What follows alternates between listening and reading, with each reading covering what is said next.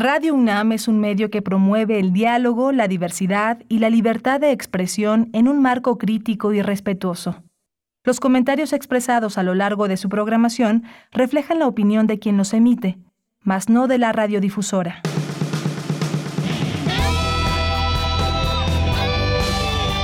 Prisma RU. Relatamos al mundo.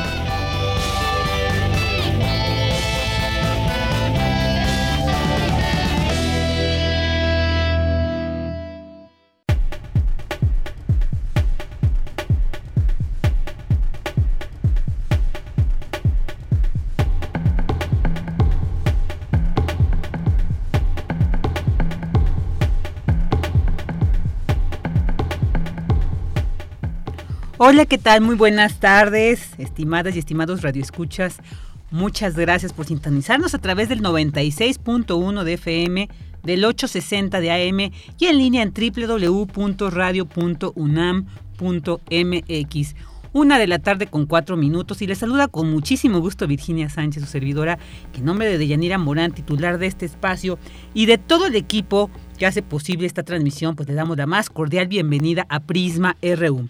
Hoy concluyen las actividades en la UNAM y desde el lunes, lunes inicia ya el periodo vacacional sembrino, así que les deseamos que lo disfruten y por supuesto no bajen la guardia, aplíquense su tercera dosis de, de esta vacuna para reforzar estos anticuerpos y seguir combatiendo esta pandemia, así que pues les deseamos lo mejor por supuesto este viernes que ya concluyen, así que Seguramente mucha gente estará en los brindis con todas sus medidas, ¿verdad? Sanitaria, sana distancia, pero bueno, ya se permite ahí de repente una breve convivencia, así que esperamos que quienes las tengan pues se, la pasen muy bien. Y bueno, pues esperamos que para el siguiente año podamos regresar a las actividades en un mejor contexto de salud, que esta pandemia con las variantes del virus pues se atienda y mitigue para que ese regreso presencial el próximo año sea el esperado. Y bueno, pues este viernes 17 de diciembre tendremos una entrevista muy interesante respecto a dos temas que parecieran tratarse de lo mismo, pero no. Es la trata, por un la trata de personas y por otro el tráfico de personas. Para ello hablaremos con la doctora Aletia Fernández de la Reguera, coordinadora del Laboratorio Nacional de Diversidades de la UNAM, y con el doctor Juan Carlos Narváez Gutiérrez del Instituto de Investigaciones Jurídicas de la UNAM. También tendremos una invitación del movimiento croquetero que realizará la entrega de donativos. Ya los habíamos tenido aquí, eh, ya habíamos hecho la invitación para quien quisiera hacer donaciones de croquetas para estos perritos porque, bueno, ellos tienen centros de adopción sabemos que es uno de los problemas, ¿no? Que vivimos sobre todo aquí en esta ciudad, ¿no? Cuántos perritos o animalitos así, también gatos que se encuentran en la calle. Bueno, pues hay gente que realmente tiene esta sensibilidad y este respeto por la vida y los llevan a veces a estos centros de, de, de adopción. Y bueno, pues también hoy hablaremos sobre esta entrega de donativos y nos van a presentar uno de sus centros de adopción. Así que sobre esto hablaremos con Yolanda Sánchez. Y como todos los viernes llevaremos la sección de corriente alterna del Grupo de Unidad de Investigaciones Periodísticas de la UNAM, también la sección de refractario RU con Javier Contreras y Melomanía con Dulce Wet. Así que les invitamos a que nos acompañen durante las siguientes dos horas aquí en Prisma RU y nos acompañen para que juntos relatemos al mundo. Relatamos al mundo. Relatamos al mundo.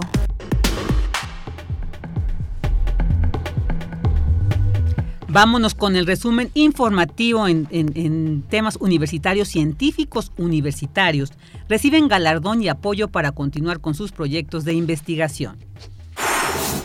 Ante las fechas navideñas y reuniones familiares es necesario prepararse para posibles contagios de la variante Omicron.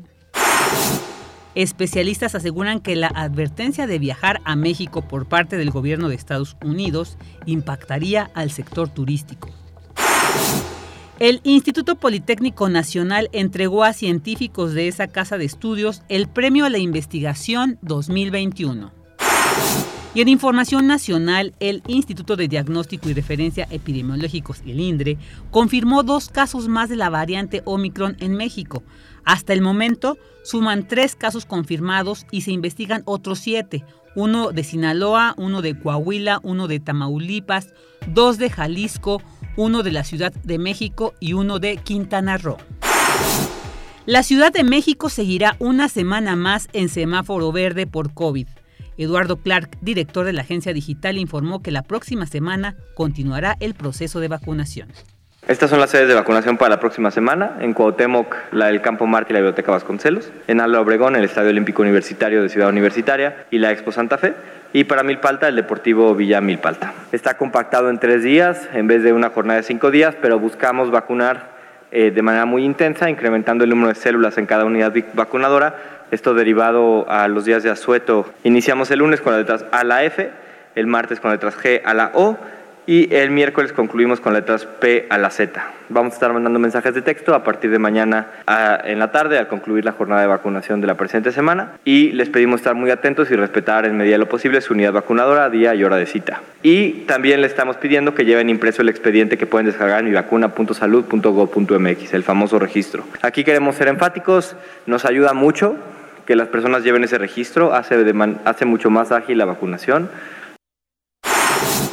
Y el gobierno federal iniciará la regularización de 435 personas integrantes de la caravana migrante que llegó a la Ciudad de México. Analizará las necesidades específicas caso por caso para otorgar tarjetas de visitante por razones humanitarias.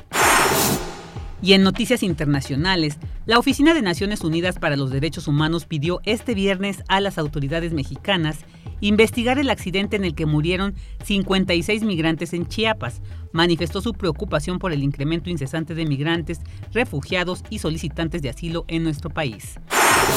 Y la directora de la DEA, Ann Milgram, reveló que los cárteles mexicanos trafican fentanilo en redes sociales.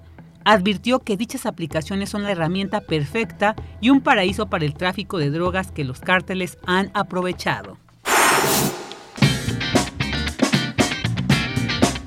Hoy en la UNAM, ¿qué hacer y a dónde ir?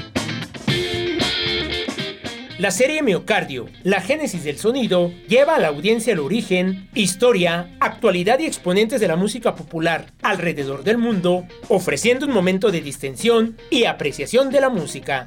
Una atmósfera sensorial para la comunidad radioescucha, con el fin de difundir la riqueza musical popular que existe en el planeta y dar voz a sus creadores. En la emisión de hoy Miocardio dedica su espacio a Chabela Vargas, quien más que cantar, oficiaba una ceremonia en la que se confesaba ante los presentes. Chabela logró encantar a las buenas costumbres, a las juzgadas y a los mal vistos. Fue notable en su palabra franca y en su inmenso placer en conquistar el escenario. Recorre la vida y obra de esta gran artista de la mano de Miocardio, la génesis del sonido. Sintoniza nuestras frecuencias 96.1 de FM y 860 de AM hoy en punto de las 18.15 horas y su retransmisión los domingos a las 14.30 horas.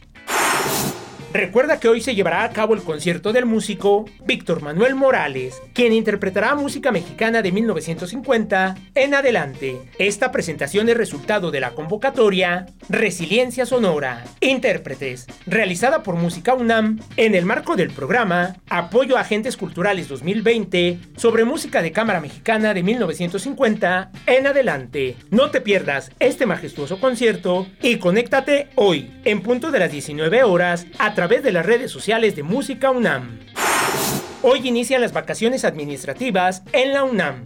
Por ello, diversos recintos culturales como museos, salas y auditorios se mantendrán cerrados hasta el 12 de enero de 2022. Aún estás a tiempo de asistir a la venta especial de la librería Enrique González Casanova, organizada por la Dirección General de Publicaciones y Fomento Editorial de la UNAM, donde podrás encontrar últimos ejemplares, obras descatalogadas y remates de publicaciones universitarias. La librería Enrique González Casanova se encuentra ubicada a un costado de la Torre de Rectoría en el corazón de Ciudad Universitaria. Durante tu visita recuerda seguir las medidas sanitarias recomendadas, como el uso de cubrebocas y gel antibacterial, y respetar la sana distancia.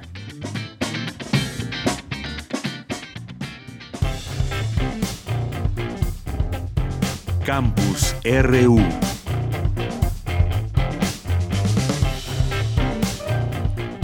Una de la tarde con 12 minutos y llevamos a la información que se genera en nuestro campus universitario. Ante las fechas navideñas y las reuniones familiares que se avecinan, es necesario prepararse para Omicron, la variante de preocupación del COVID-19.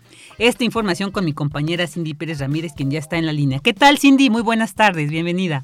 Vicky, muy buenas tardes a ti y a todas las personas que están escuchando Prisma RU. Administrar riesgos en esta temporada y hacer lo que sí funciona, como usar cubrebocas, ventilación, higiene, identificar y aislar a los enfermos, además de usar las tres P, sitios concurridos, sitios cerrados y situaciones de contacto cercano. Estas fueron las recomendaciones del doctor Mauricio Rodríguez Álvarez, vocero de la Comisión Especial de la UNAM para COVID-19.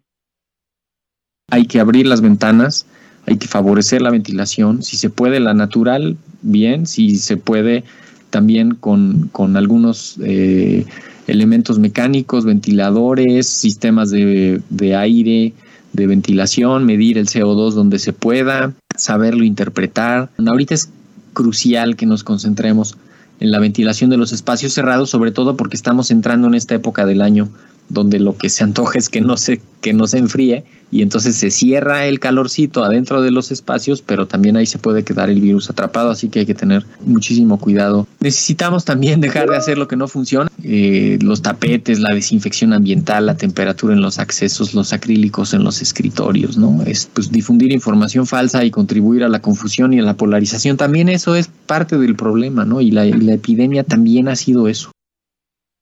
El también académico de la Facultad de Medicina de la UNAM y conductor del programa en Radio UNAM Hipócrates 2.0 despejó algunas dudas respecto a las vacunas y al refuerzo que se están programando. Sí funcionó la vacuna Cancino, sí funcionaron todas las vacunas. No tiene todos los elementos científicos publicados y a, a la luz de todos para, para compararla como sí los tiene Pfizer, Johnson Johnson, en parte porque proviene de China, que tiene, en serio, tienen una cultura científica diferente, porque la estrategia comercial de Pfizer y la estrategia comercial de Astra tienen formas de trabajar diferentes. No hay que perder de vista que también estamos sujetos a eso. Lo importante es que la vacuna la revisó la Autoridad Regulatoria Nacional, encontró que sí era buena, que sí era efectiva, que sí era segura, que sí era de calidad. Lo importante es el refuerzo. Pues ahora sí que no importa con cuál se haga, ¿no? Lo importante va a ser reforzar para que esté el sistema inmune ahí más con, con el estímulo más reciente. Vicky, cabe recordar que Omicron es capaz de multiplicarse 70 veces más rápido en los bronquios humanos que la variante todavía dominante, la Delta, según un estudio preliminar de la Universidad de Hong Kong divulgado hace apenas dos días. Esta es la información que tenemos. Muchas gracias, Cindy. Muy buenas tardes. Muy buenas tardes. Y bueno, pues sí, hay que cuidarse como decíamos, ya se acercan estas fiestas navideñas, entonces, pero ya vimos ahí esta señal de alerta, como decían por ahí, no, no de alarma, pero sí de alerta, de cuidado, de seguirnos protegiendo.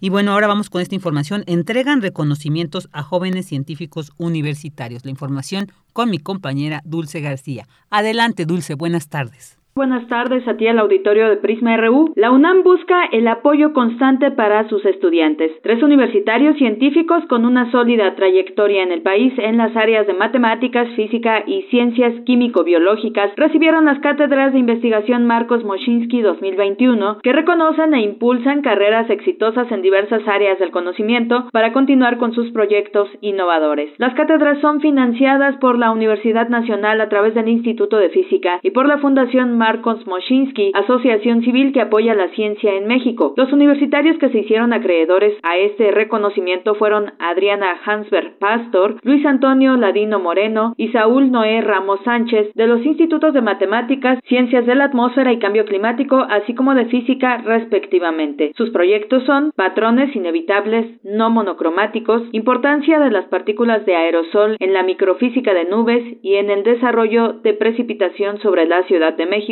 y resolviendo el problema de sabor con cuerdas. Al hacer la entrega de estos reconocimientos, el coordinador de la investigación científica, el doctor William Lee, resaltó la importancia de la ciencia básica, la cual tiene ligas profundas con los proyectos que desarrollan los galardonados. Resaltó que recientemente la ONU declaró 2022 como el Año Internacional de las Ciencias Básicas para el Desarrollo Sostenible, lo que está vinculado a los 17 Objetivos de Desarrollo Sostenible de la Agenda 2030 y lo cual, dijo, es una oportunidad de oro para poner sobre la mesa la importancia de la ciencia básica y dejar claro que es indispensable para lograr soluciones prácticas y aplicables que después sirvan a la sociedad en beneficio de su bienestar. La cátedra reconoce a jóvenes con una trayectoria ascendente, pero que en ocasiones no tienen recursos suficientes para realizar sus proyectos. Este galardón les da el último empujón, aunque la investigación a desarrollar tiene un papel muy importante. Esta es la información. Muy buenas tardes. Muy buenas tardes, Dulce. Muchas gracias. Y el Instituto Politécnico Nacional entregó el premio a la investigación 2021. Toda la información con mi compañera Cristina Godínez. Adelante, Cris, buenas tardes. Hola, ¿qué tal Vicky? Un saludo para ti y para el auditorio de Prisma RU. En la ceremonia, Arturo Reyes Sandoval, director general del IPN, expresó que la distinción a los científicos es por su invaluable trabajo que ha puesto a la vanguardia la investigación científica y el desarrollo tecnológico. Al dirigirse a los galardonados, Reyes Sandoval expresó que cuando la investigación es de calidad, impacta de manera inherente en la sociedad y en el medio ambiente, con conocimiento y desarrollos tecnológicos de frontera. El premio que se entrega ahora a investigadoras e investigadores cuyos resultados obtenidos de sus proyectos contribuyen a la generación de conocimiento científico de frontera y al desarrollo tecnológico del país pues siempre pone muy adelante al Politécnico Nacional y muy alto el prestigio de nuestra institución. Por nuestra parte también esto refrenda nuestro compromiso de potenciar las capacidades de investigación científica y desarrollo tecnológico, formar y consolidar investigadores socialmente responsables, así como difundir la ciencia, la innovación y la cultura científica y tecnológica para la sociedad. El premio se otorgó en las categorías de investigación básica a Felipe Galván Magaña del Centro Interdisciplinario de Ciencias Marinas. En investigación aplicada a Jesús Méndez Lozano del Centro Interdisciplinario de Investigación para el Desarrollo Integral Regional Unidad Sinaloa. En desarrollo tecnológico a Rosa de Guadalupe González Huerta de la Escuela Superior de Ingeniería Química e Industrias Extractivas en investigación en el área de ciencias sociales y humanidades, a Claudia Marina Vicario Solórzano de la Unidad Profesional Interdisciplinaria de Ingeniería y Ciencias Sociales y Administrativas.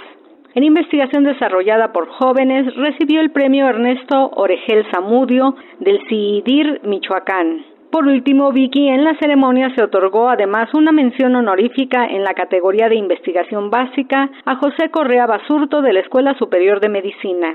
Este es mi reporte. Buenas tardes. Muy buenas tardes, Cris. Muchas gracias. Prisma RU. Relatamos al mundo. Porque tu opinión es importante, síguenos en nuestras redes sociales, en Facebook como Prisma RU y en Twitter como arroba PrismaRU.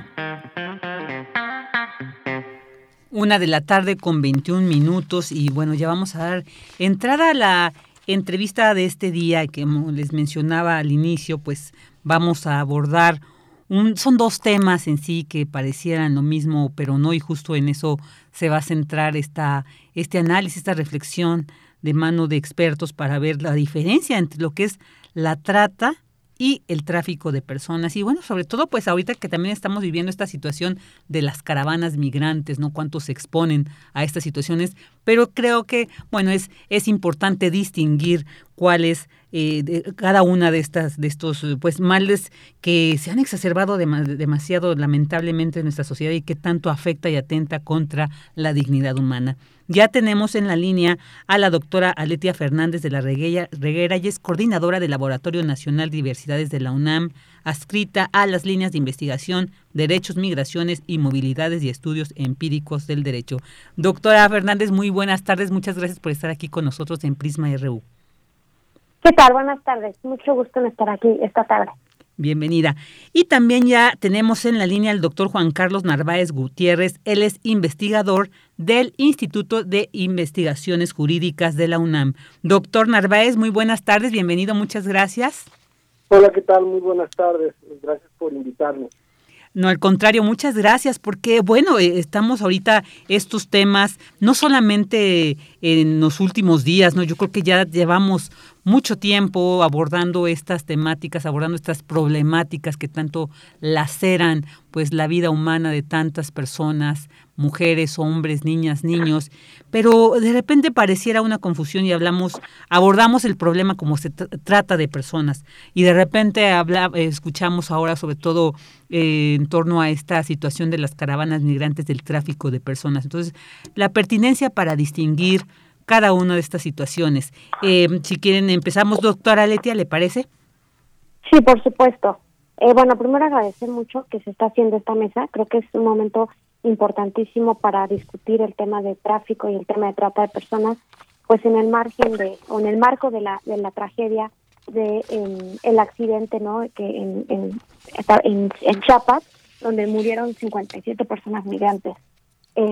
y bueno, pues que ahora en mucho se ha ido orientando el debate de lo que sucedió acerca de la importancia de crear más formas de securitización y de penalización y de eh, eh, como culpando no que todo esto es a causa de los traficantes de personas y eh, las redes de crimen organizado. Y yo creo que hay que orientar el debate desde una mirada mucho más compleja para hablar de que hoy en día eh, si hay cada vez más clandestinidad y más peligrosidad y más vulnerabilidad en las rutas migratorias es debido a que la Guardia Nacional eh, desde el 2019 tiene una presencia continua en las funciones de control y verificación migratoria. Entonces tenemos, por un lado, la securitización y las serias violaciones a los derechos humanos que nosotros detectamos como somos investigadores Juan Carlos Narváez, Luciana Gandini y yo, que constantemente hacemos trabajo de campo y podemos dar cuenta de las violaciones serias a los derechos humanos cuando la Guardia Nacional está a cargo de las detenciones migratorias. Y eh, sabemos ¿no? que esta es una cifra que se obtuvo, eh, se publica en Animal Político y fue una, una solicitud de acceso a la información pública, que entre septiembre del 2020, eh, 2020 y junio del 21, el 82% de las detenciones migratorias estuvieron a cargo de la Guardia Nacional de los Soldados. Y entonces, ¿qué pasa con el accidente del trailer? Bueno, las personas tienen que de alguna manera movilizarse. Y esto no solamente es un caso aislado, eso es una constante y también se refiere a otro, y ya con esto termino, a otro eh, tema muy importante que tenemos que hablar, que es hoy en día las personas migrantes, si quieren comprar un, un boleto de autobús para moverse dentro del territorio mexicano, tienen que comprobar una identificación nacional y al no poder comprobarlo, las personas son llevadas a detención migratoria. Entonces, esto crea una enorme vulnerabilidad y justamente es un caldo de cultivo en un país donde claro que hay una presencia muy importante de el crimen organizado y de la trata. Si esto lo pongo para dar contexto y tal vez ahorita podemos delimitar un poquito más la diferencia entre tráfico y trata.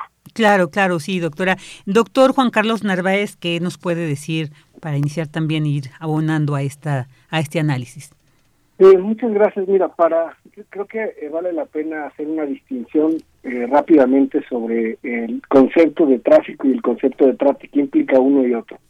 El, cuando hablamos de tráfico en el contexto de la migración irregular, hablamos eh, básicamente de un de un hecho que de un acuerdo. el tráfico es un acuerdo entre entre dos personas, es decir, entre el, el coyote o el pollero o el traficante y aquella persona eh, migrante que contrata los servicios para poder ser transportado, ¿no? Eh, por eh, transportado cruzando fronteras, internalizándose en, territorios, en este caso en el territorio mexicano, sin la documentación migratoria correspondiente.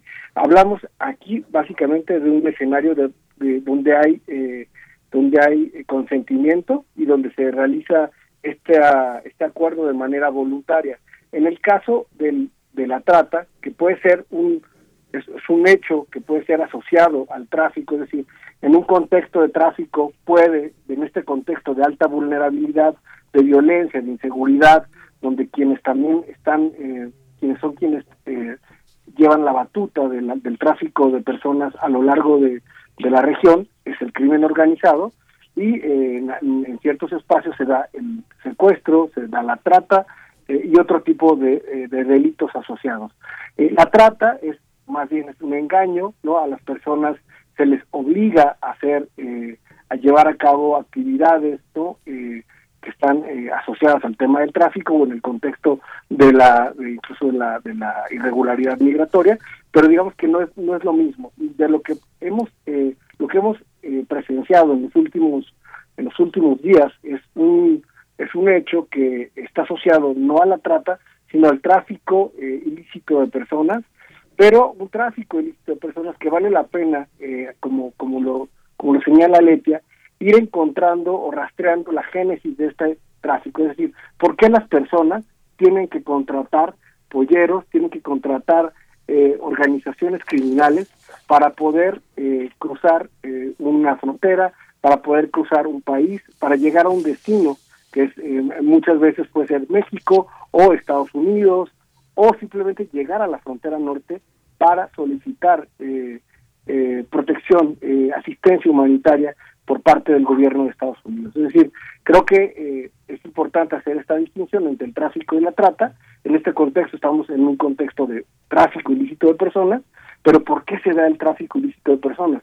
Pues por como lo plantea Letia, por toda esta serie de, eh, de, decisiones en términos de gestión y política migratoria que se han tomado a lo, en, los últimos, en los últimos digamos 10 años, pero fuertemente en los últimos dos años al incorporar a la Guardia Nacional eh, de manera explícita en tareas que antes solo hacía y llevaba a cabo el Instituto Nacional de Migración. Por, por último, para cerrar esta, este, este momento, hace, hace dos años, eh, junto con Aleta y, Luciana Gandini, en un monitoreo eh, en, la frontera sur, ya veíamos que por cada eh, agente de migración teníamos cinco o seis personas del ejército o de la Guardia Nacional. Es decir, se veía, ya se comenzaba a observar que eh, que, el, que, la línea eh, de la política migratoria y de la gestión de las fronteras estaba eh, eh, vinculándose muchísimo más a una perspectiva de supersecuritización, criminalización y lo que se ha debatido mucho en este contexto de militarización de las fronteras y de los territorios. Claro, muy muy bien. E, este, yo creo que este con este preámbulo que ustedes nos han eh, mostrado, que nos han compartido, yo, podemos ir entonces ir desmenuzando esta situación y como decía usted, doctor, vámonos al origen, porque si bien ustedes mencionan esta presencia de la Guardia Nacional, bueno, sí, sí tiene un tiempo, pero esta situación viene de más allá. Se ha enfatizado, se ha encrudecido con esta presencia, pero vamos a tratar de entender, porque también conociendo los orígenes también podríamos eh, pues determinar algunas, algunas eh, pues posibles soluciones, cómo tratar, cómo, porque se trata no solamente de describir, ¿no? sino también aportar dentro de la reflexión, pues cómo podríamos detener, cómo podríamos desarticular toda esta red de tráfico y de trata de personas. Entonces vamos a conocer el origen. ¿Desde cuándo podríamos ubicar que existe? Digo, la migración existe por, siglos atrás, pero ya con estas variantes, con esta modalidad, digamos, de pues salirse de un contexto de pobreza, de un contexto de inseguridad, ¿desde cuándo podríamos ubicar esta situación? Bueno, primero eh, sí explicar que claro que las caravanas migrantes desde el año 2018 han hecho más mediático el tema, lo han puesto de alguna forma en agenda pública el tema de la migración forzada. Yo comenzaría por explicar que hay una diferencia muy importante entre la migración forzada y la migración por razones laborales o económicas.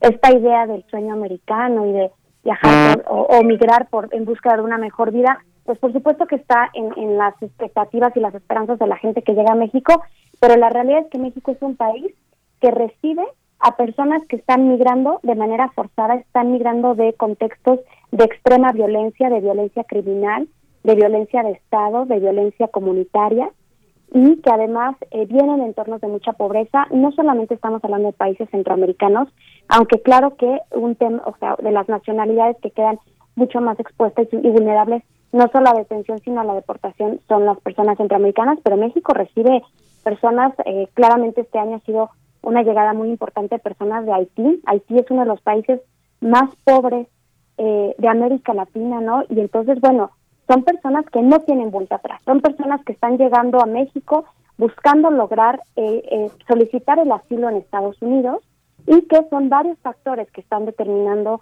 las grandes vulnerabilidades y, y, violaciones a los derechos humanos que enfrentan en su tránsito por México y en la posibilidad de solicitar asilo ya sea en México o en Estados Unidos. Ahora sí hay que decir que tampoco es un fenómeno nuevo.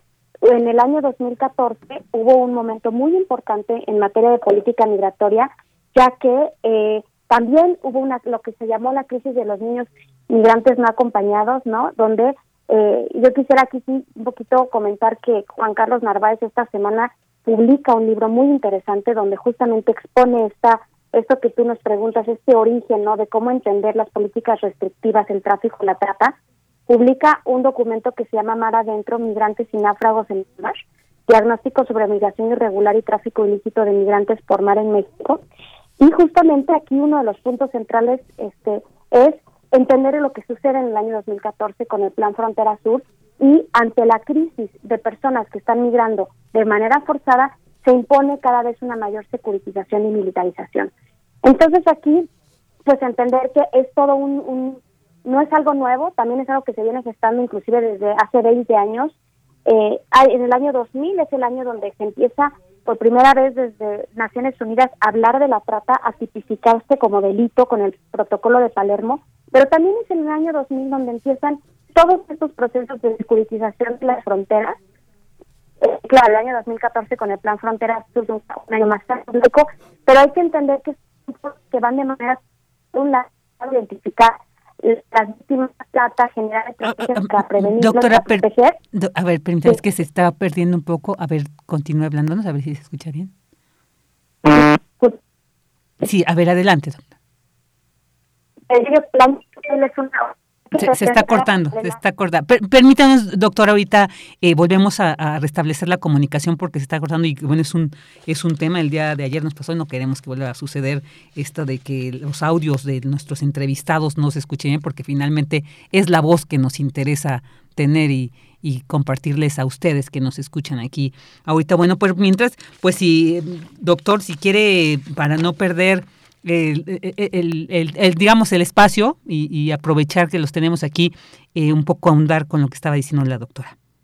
Sí, eh, bueno, retomando un poco el hilo de lo que estaba comentando eh, la doctora Letia, el 2014 es un punto, digamos, como que si quisiéramos hablar de la historia contemporánea de la política y la gestión migratoria, que marca, digamos, como el, como el rumbo, ¿no? un rumbo cada vez más más digamos, eh, más eh, militarizado a lo largo del tiempo. Es decir, del 2014 al día de hoy, eh, lo que hemos visto es que primero el Instituto Nacional de Migración comenzó a, implementar una serie de cinturones de más control migratorio y detección migratoria en la frontera sur, en toda la región de la frontera sur, claro, también haciendo una serie de recomendaciones y fortaleciendo el desarrollo de la, de la región.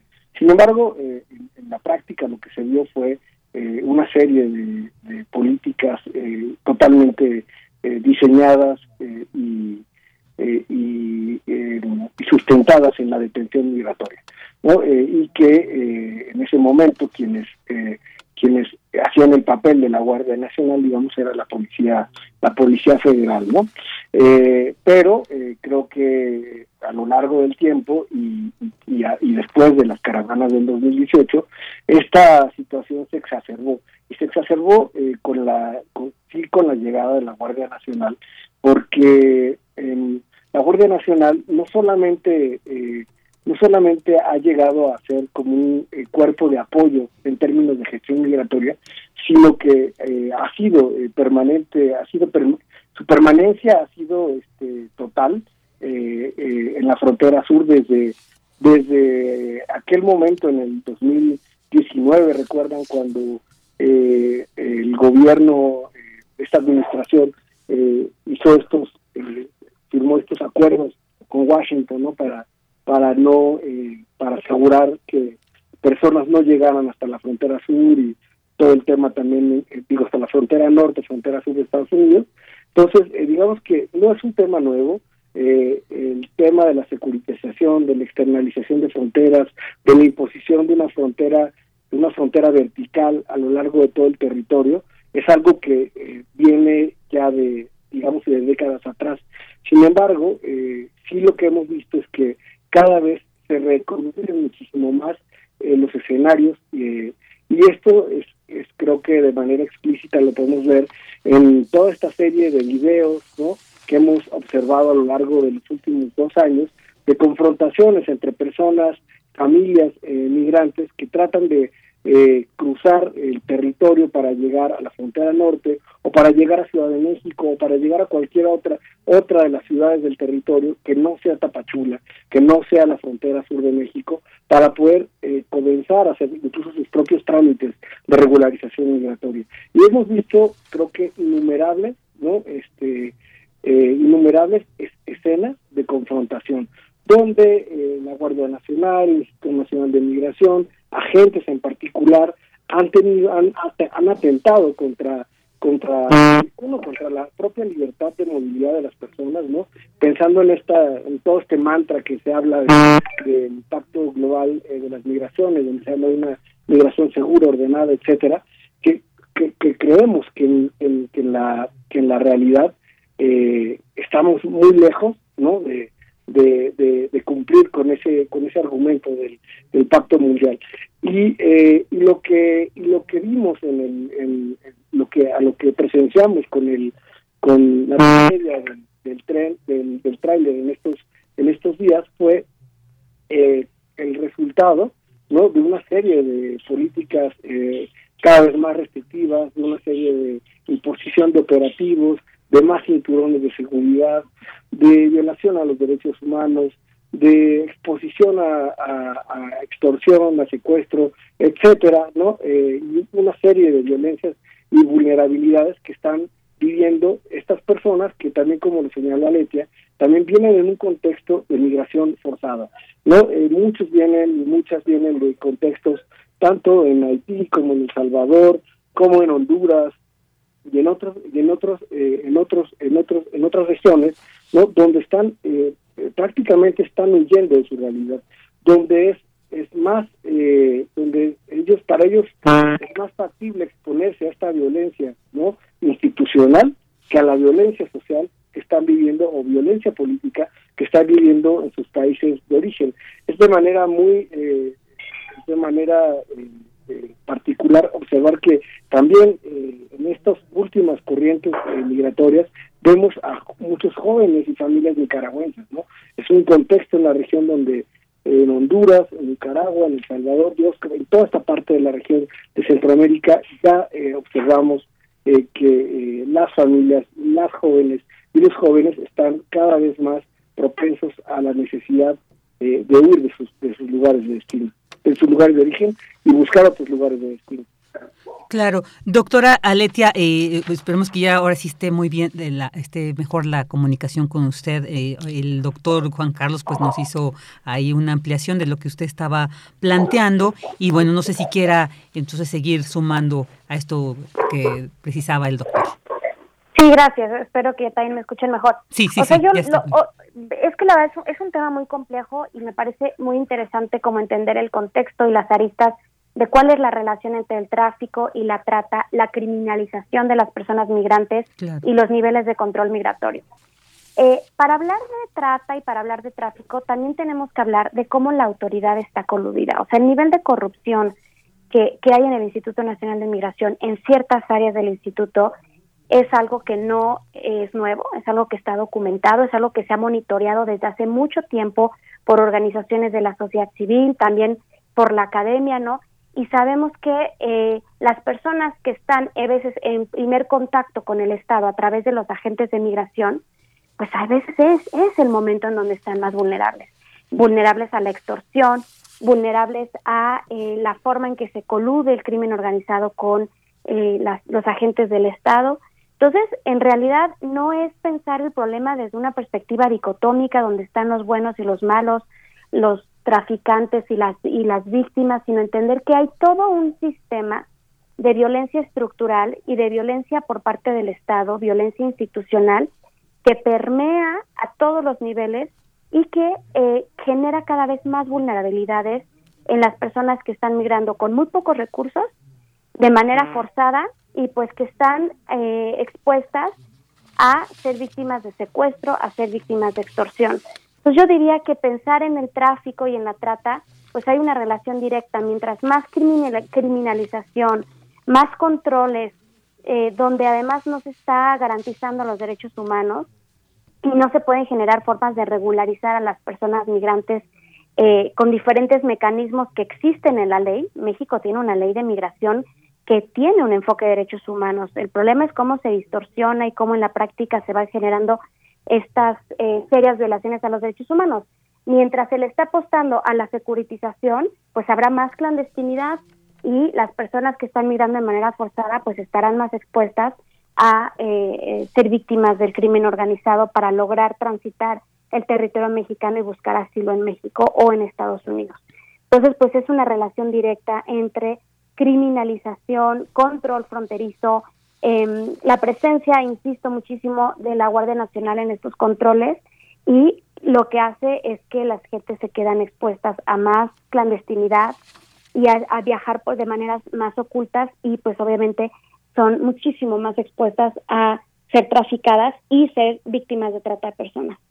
Claro, claro, porque en sí, como nos detallaba el, doctor, eh, pues el tráfico de personas, podríamos decir, está, hay un consentimiento de por medio, pero justo esta criminalización que ustedes bien nos abordan, esta condición ilegal, ¿no? Con todo lo que ello implica de, de las personas que tienen que vivir esta migración forzada, pues a veces no llegan al objetivo planteado inicialmente, ¿no? Incluso al objetivo que se les promete, ¿no? Como vimos a veces, es eh, esto también, ¿no? Donde interviene la corrupción que lamentablemente permea, como dicen, diversos niveles. Pero a veces estas personas también, justo al quedar en esta, en esta condición ilegal, pues como bien dicen, están más expuestas precisamente y es ahí donde entendemos cómo la trata de personas es donde donde entraría, ¿no? Como se conjugaría, digamos, esta condición, esta vulnerabilidad en la que quedan estas personas eh, en la ilegalidad, lamentablemente. Y yo quisiera preguntarles en ese sentido, hablaban ustedes justo de esta, la, la política migratoria.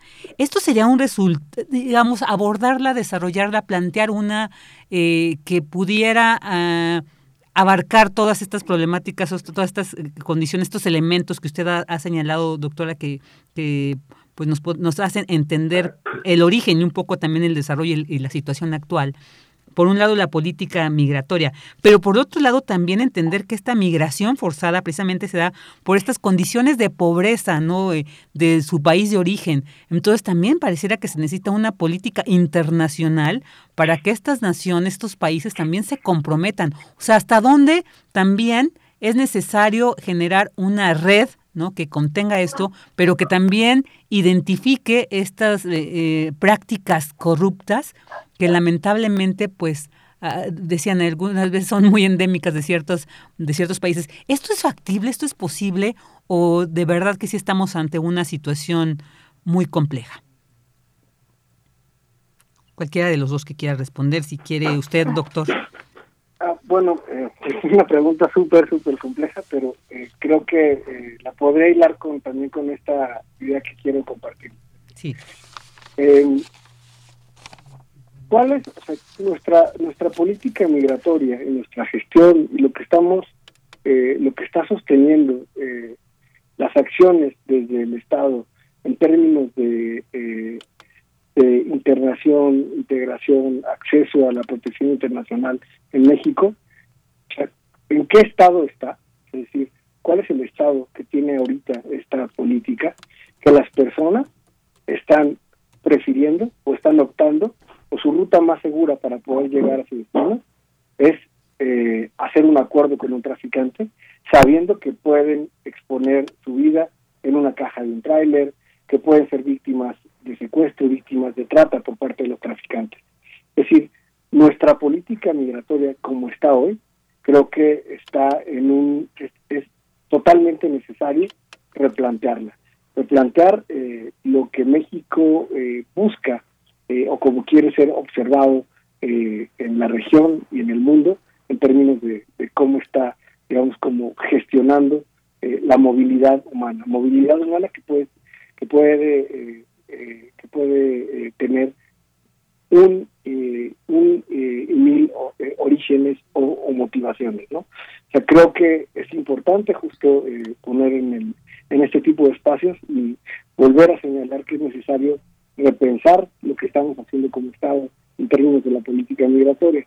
¿Por qué? Porque eh, vemos que en las, migratorias, que son estos centros de detención, incluso están pasando personas que no necesariamente tendrían que estar ahí, personas que eh, están en búsqueda de protección internacional, que están en búsqueda de la solicitud eh, de condición de refugiado en México, eh, familias, niñas, niños, que aunque hay una reforma a la ley donde se donde se prohíbe la detención de, de, niñas, niños y adolescentes, está en, la práctica, cuando estamos haciendo trabajo de campo, vemos que esto sigue sucediendo, ¿no? Y que todo el, eh, toda la reforma todavía no termina de, como de cuajar en, la, en su implementación, ¿no? Hay muchas, hay muchos retos, eh, pero eh, una, una de las, esto lo voy a decir para en términos de, de por qué sí se puede repensar la, la política migratoria, en, en, estos últimos días con la caravana que recién ingresó a México, ¿no? Se, se van a se van a expedir una serie creo que 500, no me acuerdo cuántas, creo que Alete tiene mejor el dato, de cuántas, de una serie de tarjetas de, por razones, de visitantes por razones humanitarias. Es decir, creo que México podría, en lugar de, eh, de dar estas respuestas como eh, eh, de manera reactiva o de manera como, como respuestas a la coyuntura, como una política de Estado eh, a mediano y a largo plazo. Es decir, México es un territorio que creo y que siempre lo hemos eh, lo hemos sabido, lo hemos eh, eh, lo hemos difundido, tiene un territorio vasto, plural, donde vivimos más de 120 millones de habitantes y que un contingente que no llega ni a un millón de personas no va, eh, en ningún momento se va a tratar de una invasión de inmigración. ¿no? O sea, creo que México se tiene que asumir como un nuevo país de inmigración y a partir de esto repensar su política migratoria, su política de recepción, su política de reintegración, su política en este momento de regularización, una política universal de regularización migratoria. Creo que hacia allá tendríamos que pensar. Y en términos de la violencia que está sucediendo a nivel regional, también es importante dejar en este momento claro que México también está pasando por ese, por ese proceso. En la frontera eh, de Ciudad Juárez, en la frontera de Tijuana, hay muchísimos campamentos donde quienes son las personas que están esperando la, la que se abra la puerta para la solicitud de asilo son mexicanos desplazados internos de comunidades de Michoacán, de Guerrero y de otros estados. Entonces, eh, creo que eh, hay que buscar una coherencia y una coherencia desde una perspectiva humanitaria. Claro que sí. Pues ya, eh, ya no tenemos tiempo. Es un tema definitivamente, como ustedes dicen, muy importante para abordar, muy interesante, pero muy amplio. Así que bueno, pues aquí quede la, invitación para que sigamos discutiendo esto. Por ejemplo, hablar de esta política de Estado que se requiere, pues también tendríamos que detallarla más, cómo se podría conformar. Así que bueno, pues la invitación aquí queda, eh, doctor Juan Carlos Narváez Gutiérrez, doctora Aletia Fernández de la Reguera, para que, pues aquí está el espacio para seguir discutiendo este, este tema. Así que les agradecemos muchísimo el que hayan estado aquí con nosotros. Muchísimas gracias a ustedes y sí creo que es un tema que tenemos que seguir discutiendo. Yo solamente cerraría eh, explicando algo muy importante. En México, migrar de manera irregular es una falta administrativa, no es un delito.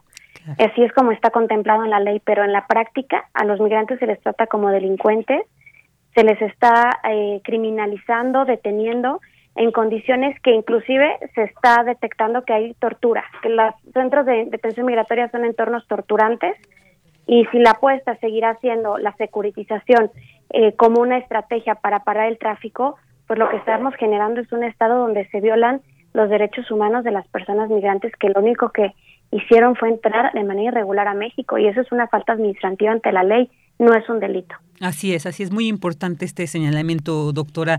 Y bueno, pues eh, con esto nos quedamos y, y esperamos contar con su análisis y opinión próximamente. Muchas gracias también, doctor Juan Carlos Narváez. Muchísimas gracias. Muy buenas Gracias, buenas tardes. Hasta pronto. El doctor Juan Carlos Narváez Gutiérrez, investigador del Instituto de Investigaciones Jurídicas de la UNAM, y la doctora Letia Fernández de la Reguera, coordinadora del Laboratorio Nacional Diversidades de la UNAM.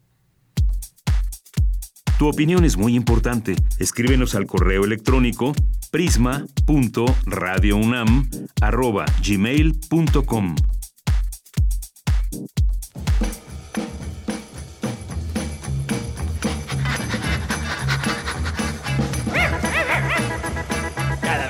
voy a tu casa por ti, se me acerca tu perro y viene a mí. Es tu perro lanudo que me hace enojar. Le digo, baja tus patas que me das mucha lata. Baja tus patas que me das mucha lata. Una de la tarde con 53 minutos y bueno, pues con esta canción del perro lanudo de fondo, pues vamos a dar entrada a esta, esta entrevista con eh, sobre el movimiento croquetero que nos va a invitar a una entrega de donativos y a conocer una, a visitar un centro de adopción y ya para ello tenemos en la línea a Yolanda Sánchez. Yolanda, muy buenas tardes, bienvenida. Hola Virginia, buenas tardes, ¿cómo estás? Muy bien, muchas gracias. Bueno, un poquito ahí ya más corto de tiempo, pero bueno, tenemos lo suficiente para que nos hagas esta invitación, nos detalles un poco de qué se trata, así que te dejo aquí este espacio, es, es todo tuyo, digamos. Buenísimo, Cuéntanos. muchísimas gracias. Pues mira, el día de mañana tenemos una actividad que se llama Santa Can, donde estaremos llevando eh, alimento y más regalitos a, pues, eh, estamos entregando en este mes 45 toneladas de, de, de alimento a perros y gatos en situación de, de abandono que han sido ya rescatados de las calles. Y eh, pues en esta ocasión vamos a acudir precisamente el día de mañana a hacer el Santacán de los perritos que están en Fundación FEBA. Entonces mañana vamos a, a estar eh, pues en sus instalaciones llevándoles todos los regalitos y eh, pues sobre todo cambiando un poco las vidas de todos estos perritos y llenando sus pancitas. Claro, no, pues qué gran acción es esta, porque de verdad que, pues quienes amamos la vida, es por supuesto que amamos cualquier especie que de ella se manifieste, así que esto es muy importante. Y bueno, preguntarte, Yolanda, eh, ¿Cuánto tiempo tienen esto? Ya habíamos nosotros tenido una entrevista con ustedes, ya la conocíamos un, poco, un poco, pero bueno, también para que los radioescuches que no le escucharon en, en, esa ocasión, pues conozcan un poco más de movimiento croquetero, para que vean la trascendencia y toda pues la trayectoria que llevan en esta acción de apoyar a los perros y gatos que están, que son abandonados pero rescatados afortunadamente. Claro que sí, pues mira, te platico que Movimiento Croquetero nace en 2013 como una iniciativa para a través de una, un proyecto sustentable pues poder apoyar a centros de adopción responsable en México. Actualmente en Croquetero pues estamos apoyando a más de 20 centros de adopción responsable a quienes estamos entregando alimento a través de nuestro programa Tu Mascota Alimento a Otra Mascota. Entonces pueden encontrarnos en línea como croquetero.com, pueden realizar la compra del alimento para sus perritos y, y sus gatos y entonces por cada... Eh, cada que tú estás comprando ahí el alimento, pues estás donando directamente alimento a todos estos perritos y gatos en situación de abandono. Entonces, directamente y, y, de una manera sustentable, como te decía, estamos apoyando a que todos estos perros y gatitos tengan también alimento. Y bueno, en estas fechas en las que también sabemos que eh, la, muchas familias quieren adoptar o quieren regalar un perrito, pues sabemos que eh, es un momento también sobre todo para concientizar sobre el abandono que viene después, ¿no? Entonces, eh, nuestra tarea ha sido siempre pues tratar de, hacer conciencia y de poder apoyar también a estos centros de adopción que, que nos necesitan muchísimo.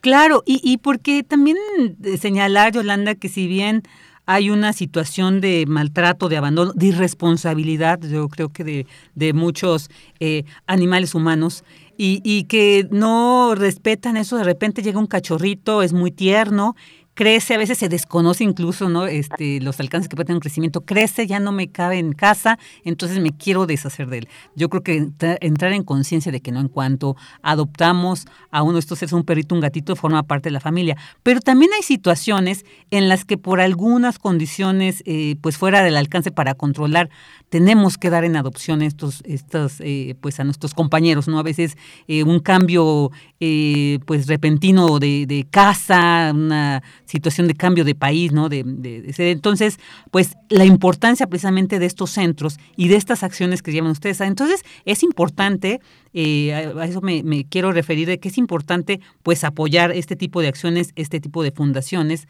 porque precisamente ahí si yo tengo que dar en adopción a mi gato, a mi perro, pues el que existan estos espacios pues qué importante. Entonces, la, también la trascendencia de apoyar y de darle vigencia y de, pues, esto en esta comprarlo, saber que yo al comprar aquí los productos para mi gato, para mi perro, pues también estoy permitiéndole que otro perrito, otro gatito que ha sido abandonado o que tuvo que haber dado, sido dado en adopción, pues va a poder seguir ahí eh, teniendo una calidad de vida.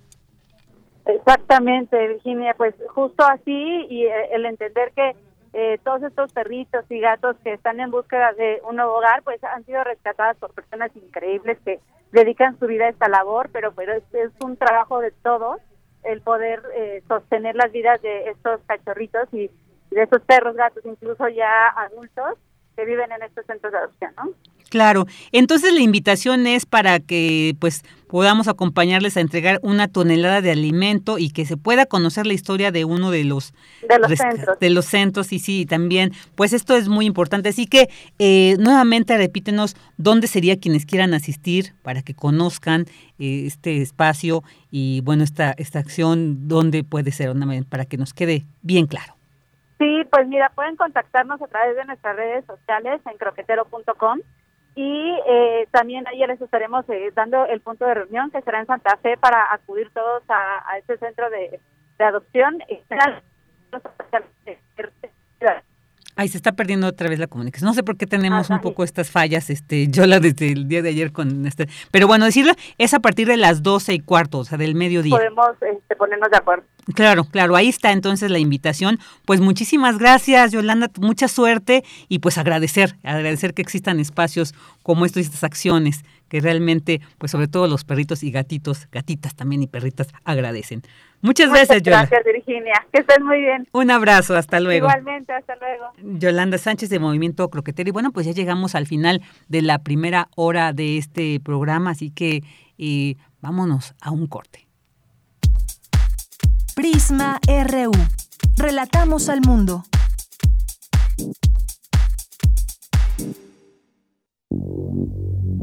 La historia está llena de rompimientos, de fracturas, de nuevas construcciones ideológicas, de efervescencias que se enraizan y tejen, como la erupción de un volcán. No te pierdas el evento apocalíptico El estado de las cosas. Exposición de dibujo, pintura, escultura, video y animación por Marcos Castro. Disponible en la Galería Sur del Museo Universitario del Chopo.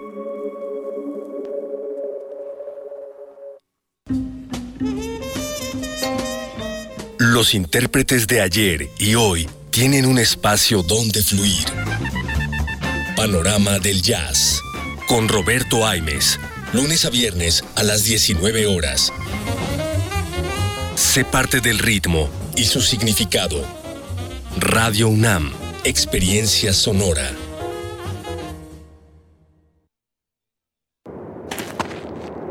Mana, guarita, mujer, no Movimiento naranja, Ganirga, huivo. Mujer, huchuri, ganima. Movimiento naranja, movimiento ciudadano. Ganirga, huivo. Pagota, mijitra.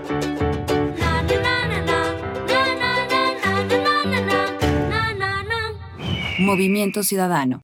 Los nazis crearon las metanfetaminas para convertir a sus soldados en seres incansables y deshumanizados. Bajo su efecto, el ejército nazi inicia la peor guerra de la historia y crea los campos de exterminio. Hoy el cristal se usa para controlar la mente de jóvenes que buscan placer y la de jornaleros y maquiladores que buscan energía para trabajar día y noche. Busca la línea de la vida. 800-911-2000. Para vivir feliz, no necesitas meterte nada. Gobierno de México. Si pudiera hacerlo a cada imbécil que viniera a desearme feliz Navidad, enterraría una estaca en el corazón. Así que, si quieres celebrar la Navidad, vete y déjame solo. Pero tío... Nada. Canción de Navidad. Radiodrama, adaptación del cuento de Charles Dickens. Sábado 18 de diciembre a las 20 horas. Radio UNAM. Experiencia sonora. Porque tu opinión es importante, síguenos en nuestras redes sociales, en Facebook como Prisma RU y en Twitter como arroba PrismaRU.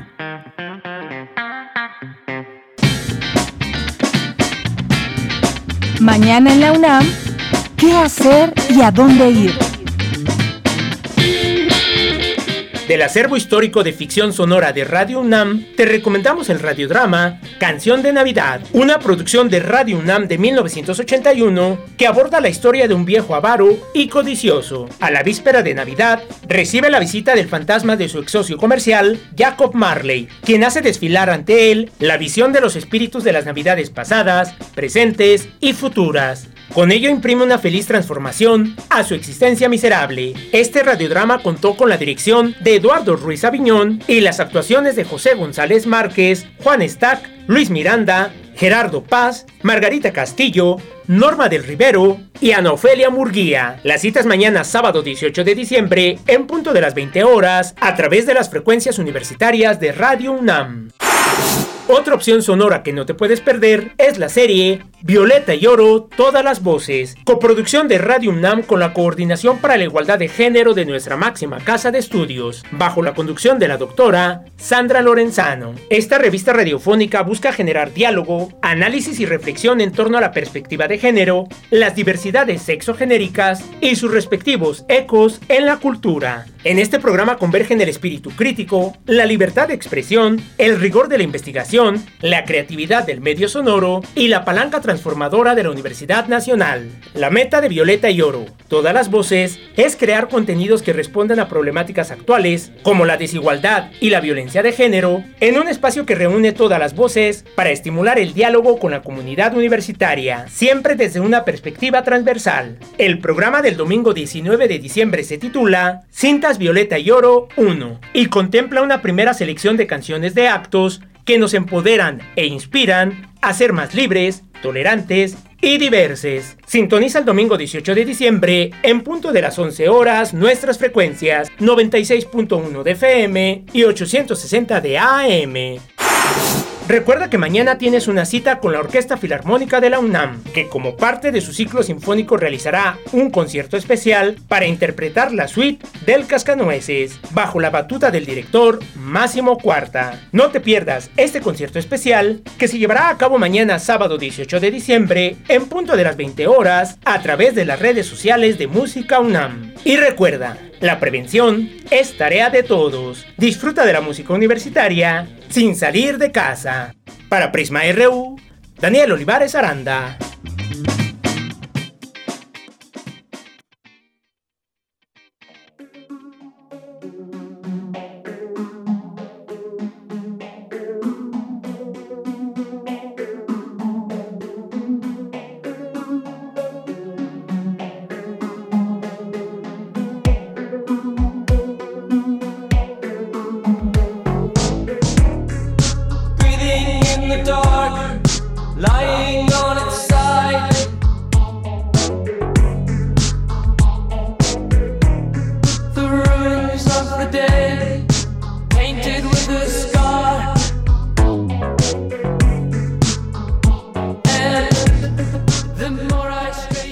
La tarde con seis minutos y estamos escuchando de fondo la canción Little Dark Age, porque un día como hoy, pero de 1982, nació Benjamin Goldwasser, músico de la banda MGMT.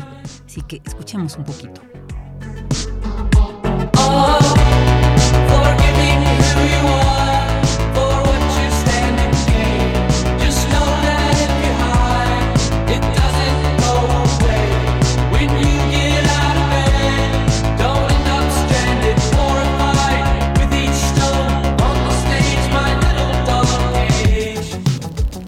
Y bueno, pues ahora vamos a dar paso a los saludos aquí a quienes eh, nos comentan, nos dan likes, así es como pues nos gusta interactuar. Afortunadamente estas redes sociales nos lo permiten así. Más ahora que también está el, el teléfono, pero bueno, por estas condiciones ahora que nos encontramos por la pandemia no se pueden, pero qué fortuna tener estas redes y saber que por este medio nos podemos comunicar con ustedes. Muchos saludos y abrazos a Oscar Sánchez, a Andrea Smar, a Char Fons, a Lisa, a Rosario Durán Martínez, a Tamara Quiroz, Tam, eres parte de este equipo, pero también te saludamos, te mando un abrazo muy fuerte.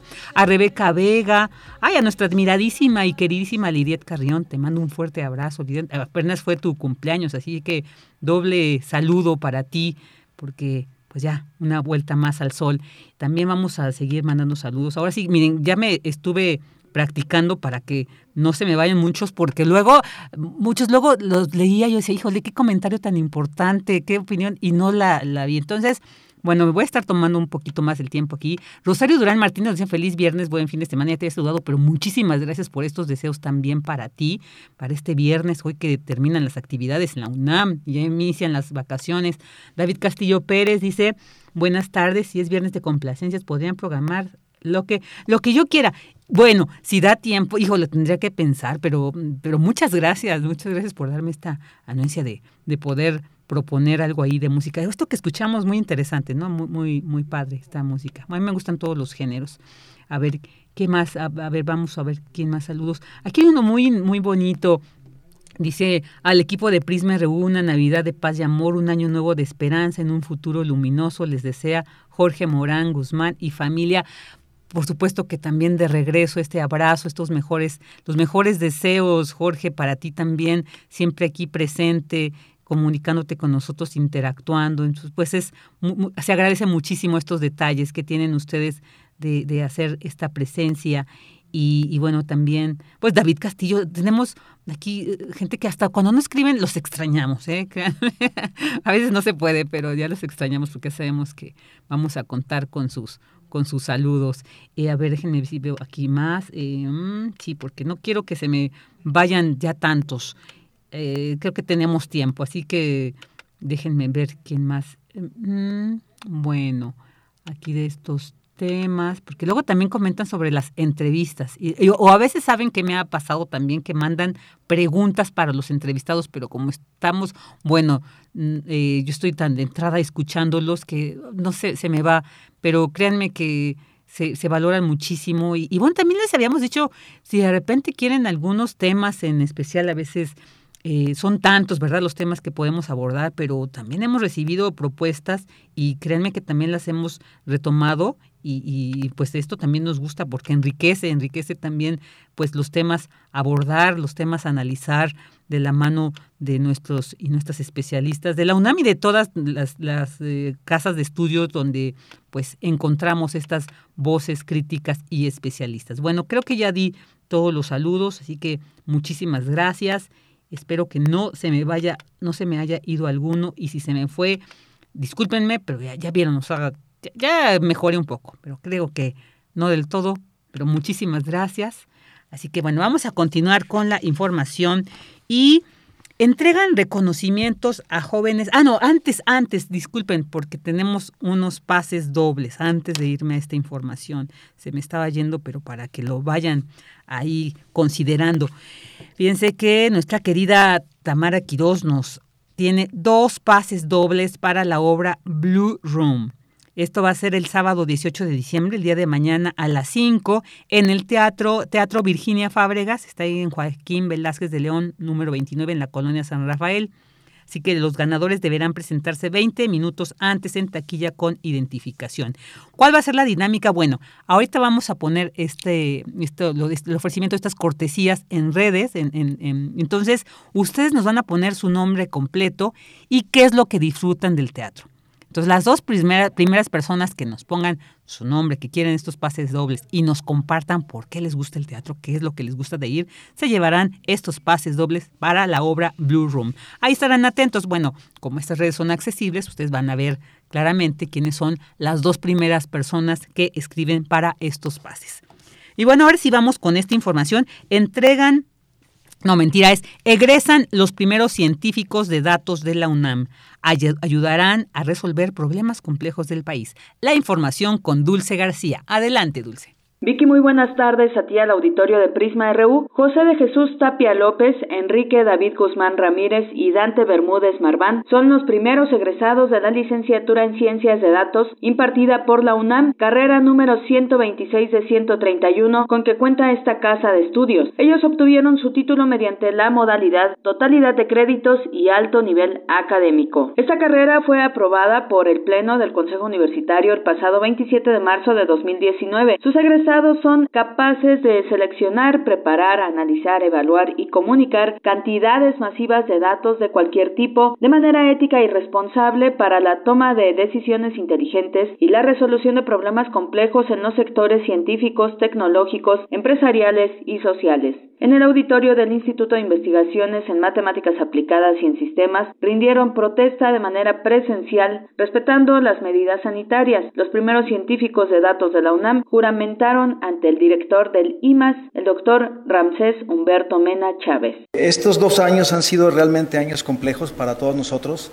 y una de las, de las eh, cuestiones más difíciles que está enfrentando la universidad es poder reactivar la, las actividades presenciales de manera obviamente segura. Decidimos que era buen momento para para dar a conocer a los padrinos de la primera generación de la licenciatura en ciencia de datos, que son tres personas que obtuvieron su titulación. Hasta 2019, cuando fue aprobada por el máximo órgano de la Universidad Nacional, esta era la única institución pública en ofertar la licenciatura a nivel centro y norte del país. En el extranjero existen más de 30 licenciaturas similares, pero son propuestas en ciencias de la computación estadística y un área de aplicación a elegir. La licenciatura en ciencia de datos que imparte la UNAM es de acceso indirecto. Pueden cursarla alumnos que acrediten los primeros cuatro semestres en carreras afines en la universidad, tales como actuaría, ciencias de la computación, ingeniería en computación, matemáticas aplicadas y computación. Esta es la información. Muy buenas tardes. Muy buenas tardes, Dulce. Y bueno, ahora vámonos con esta eh, nota. Advertencia de viajar a México impactaría al sector turismo. La información con mi compañera Cindy Pérez Ramírez. Adelante, Cindy.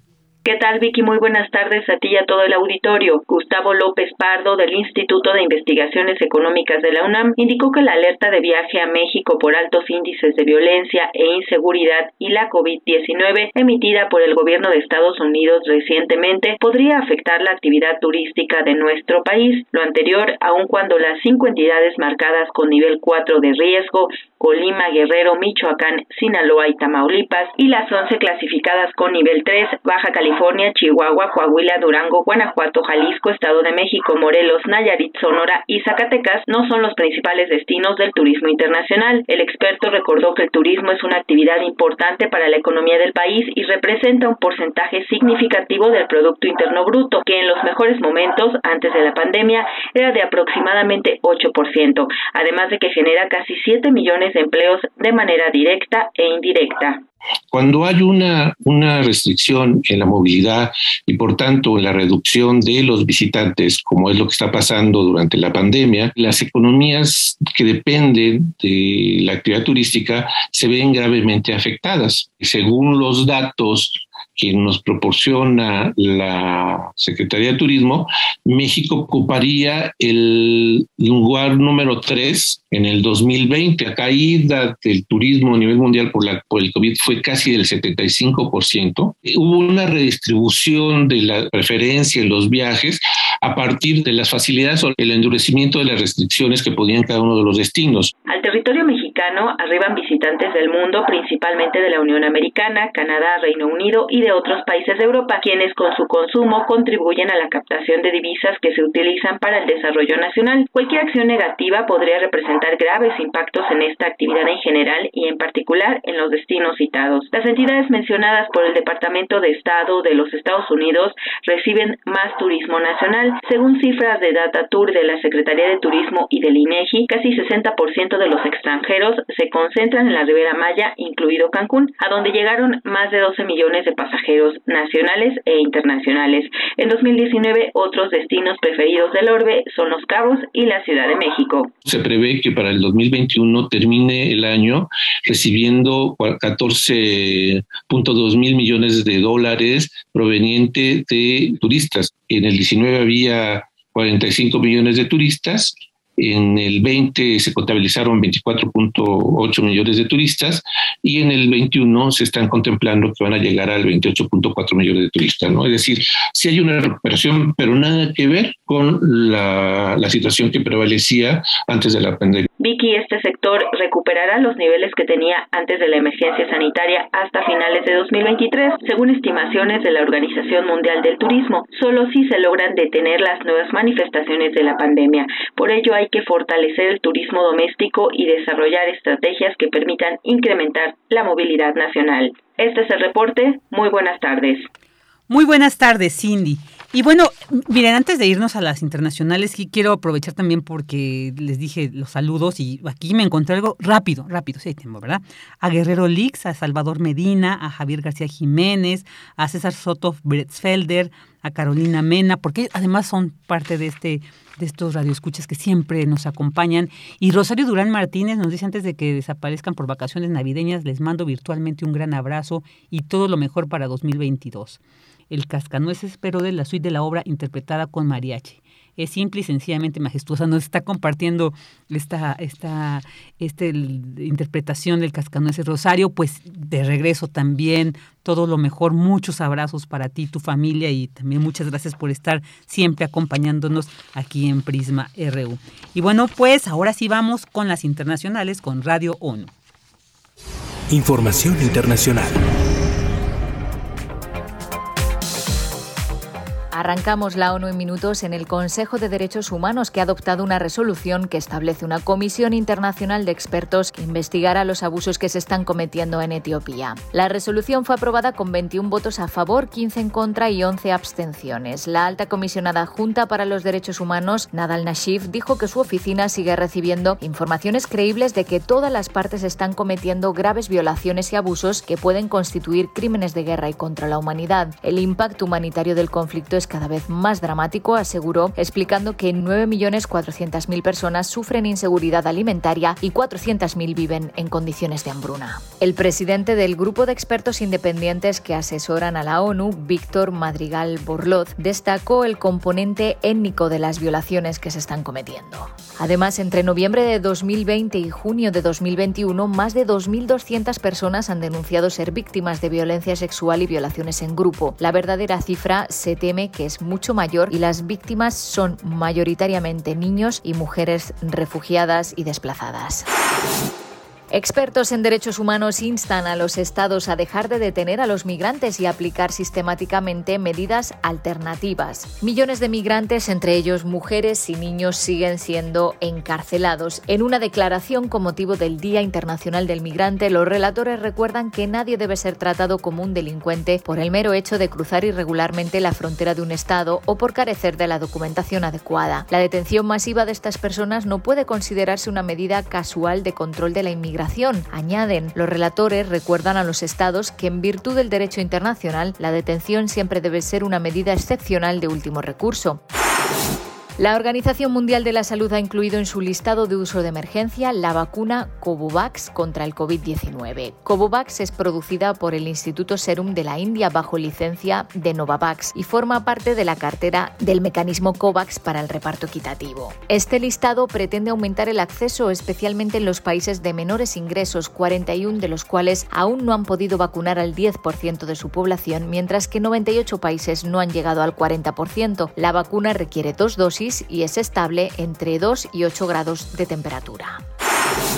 Y el Ministerio de Salud de la República Democrática del Congo declaró este jueves el fin del brote de ébola que comenzó en octubre en Beni, en la provincia de Kivu del Norte. La declaración se hizo de acuerdo con las recomendaciones de la OMS 42 días después de la segunda prueba negativa del último caso confirmado. Entre el 8 de octubre y el 16 de diciembre se notificaron un total de 11 casos, de los que 9 murieron y 2 sobrevivieron. La rápida respuesta de las autoridades sanitarias logró contener el brote, pero la OMS recuerda que el ébola es un importante problema de salud pública y que existen lagunas en la capacidad del país para prepararse y responder. Hasta aquí las noticias más destacadas de las Naciones Unidas.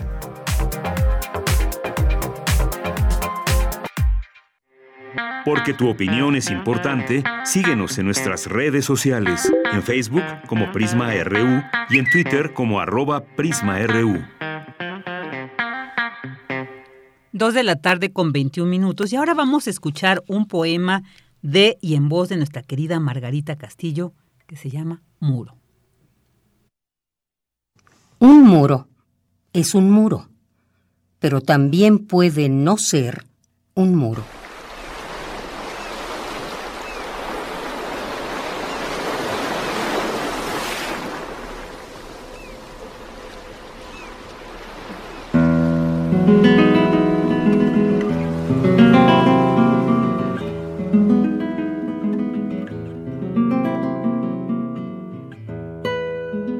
Un muro que comenzaba en el mar del Pacífico, en el límite norte de México, y alguien primero y un grupo de personas después se dedicaron a pintarlo del lado mexicano.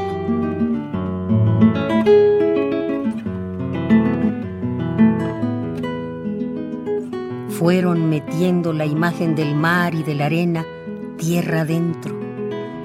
Fueron metiéndola hasta que las gaviotas siguieron ese mar, esa arena y ese cielo, para ayudar ellas también a darle vida.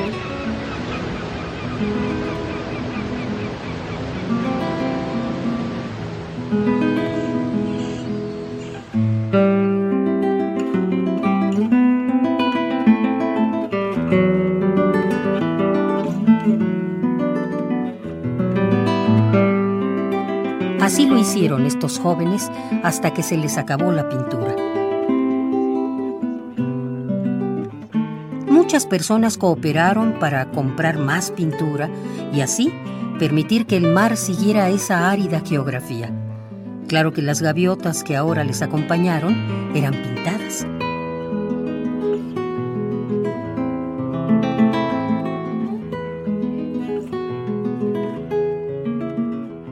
Las personas que ahora pintaban parecían las mismas, pero había unas que estaban desde el principio y había otras distintas. Claro que todas parecían iguales porque las unía la misma alegría, la misma esperanza, la misma fuerza.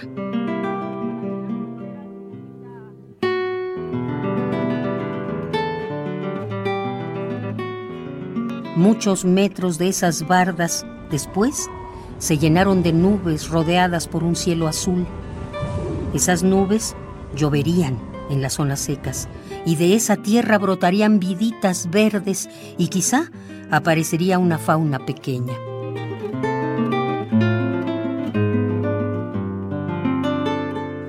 Se les volvió a acabar la pintura, pero volvieron a conseguirla y como ahora estaban rodeados de desierto, decidieron acercar el verde de la selva chiapaneca y llenar el muro del norte de México de imágenes del sur de México.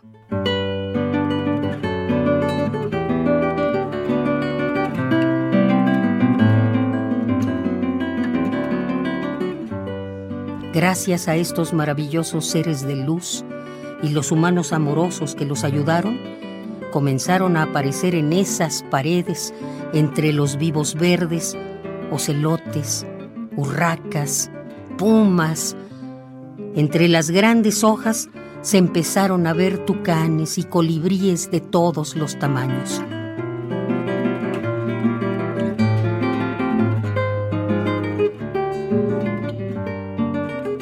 Fue así como un torpe muro tuvo dos historias la sórdida historia contada por los gringos y la historia llena de colores contada por nosotros, quienes con nuestras manos convertimos a un muro muerto en un muro lleno de vida.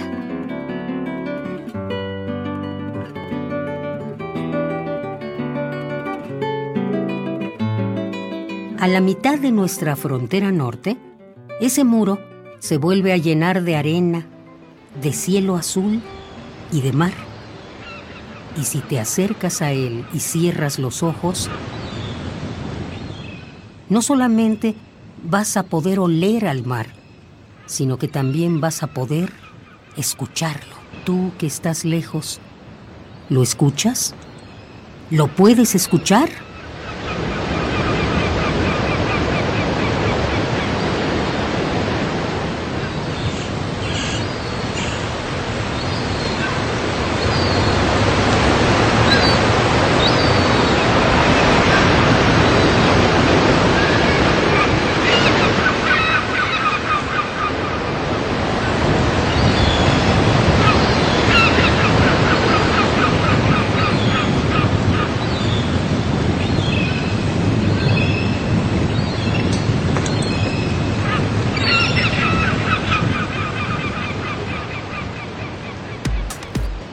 Prisma RU. Relatamos al mundo. Porque tu opinión es importante, síguenos en nuestras redes sociales, en Facebook como Prisma RU y en Twitter como arroba PrismaRU.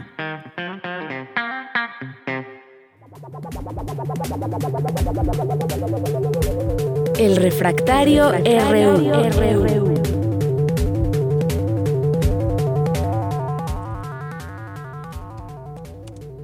Dos de la tarde con 27 minutos y damos la bienvenida a nuestro estimadísimo Javier Contreras para analizar estos temas que como siempre son tan pertinentes. Bueno, pues que él nos da una mirada mucho más amplia y enriquecedora al respecto. Javier, muy buenas tardes, bienvenido. Para ti, para todo nuestro mal auditorio en Prisma RU. Se nos termina la semana y junto con ello la agenda política, cuando menos para estos días, y mucho vale la pena rescatar algo que ocurrió desde el principio de la semana, pero que empezó a tener sus primeras vistas desde la semana anterior, y me refiero a la reunión que hubo entre representantes del Partido Acción Nacional y el secretario de Gobernación, Adán Augusto, justamente allá en las instalaciones de la Secretaría.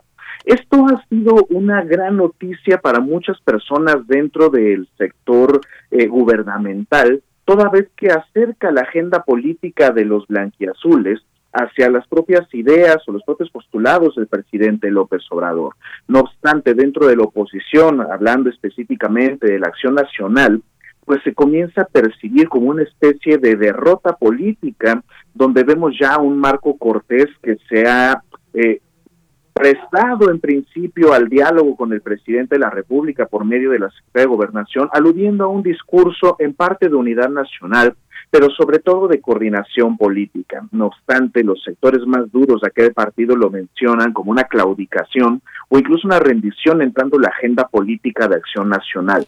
Es muy importante comentar también que a aquella reunión no acudió solo el presidente nacional del Partido Acción Nacional, Marco Cortés, sino que también fue acompañado por panistas ilustres, entre ellos Santiago Krill Miranda, diputado actual de la eh, actual eh, 65 legislatura. Eso es importante porque el acuerdo que se consiguió fue establecer un conjunto de mesas de, de diálogo y de construcción de acuerdos e incluso de estrategias que van a estudiar diferentes temáticas, desde lo económico hasta la materia de seguridad, para poder incluir supuestamente los postulados de acción nacional en las propias ideas del gobierno. Esto me parece un gran paso en tanto reconciliación y una gran estrategia de negociación por parte del actual secretario de Gobernación. Vemos ahora una Secretaría de Gobernación mucho más activa, una Secretaría de Gobernación que está coordinando esfuerzos políticos para comenzar a desactivar estas eh, problemáticas, sobre todo tan estruendosas que ocurrían desde el Poder Legislativo y en otros espacios de la vida pública. Ahora bien, para finalizar con este primer comentario, me parecería muy pertinente conocer en su momento cuáles son las ideas que va a promover Acción Nacional en estos diálogos y cuáles van a ser los puntos de encuentro con el gobierno de México. Seguramente habrá algo de altura política en lo que pida también los gobiernos panistas a nivel local, puesto que de otra manera difícilmente podríamos pensar en una coordinación. No obstante, creo que lo que sí podremos ver en adelante es una baja en el volumen del estruendo cuando veamos los debates públicos entre el gobierno y la oposición. Muy bien, eh, la oposición y, y de repente con también este otro tema vamos a relacionarlo con este pues eh, este encuentro y después también este resurgimiento de la CONAGO que dices tú y la ruptura de la Alianza Federalista, dices tú, se debilita la oposición. ¿Qué nos puedes decir sobre este tema? Efectivamente, Vicky, me parece algo que debe ser estudiado con mucho detenimiento. Recientemente tuvo eh, lugar esta reunión de la Conferencia Nacional de Gobernadoras y Gobernadores, donde se habló ya de la estrategia de seguridad y tuvo también lugar el Consejo Nacional de Seguridad Pública, donde se presentaron algunos de los gobernadores y gobernadoras de los estados. Justamente se ha criticado por parte de la oposición, particularmente dentro de Movimiento Ciudadano y el propio PAN, que una de las gobernadoras, la de Chihuahua, se decidió eh, deslindar de la Alianza Federalista, este grupo de gobernadoras y gobernadores que eran particularmente PRD y PAN, que se organizaron para ir en contra de lo que acordaba la CONAGO, ya principalmente dominada por la cantidad de eh, gobernadoras y gobernadores del partido político Morena.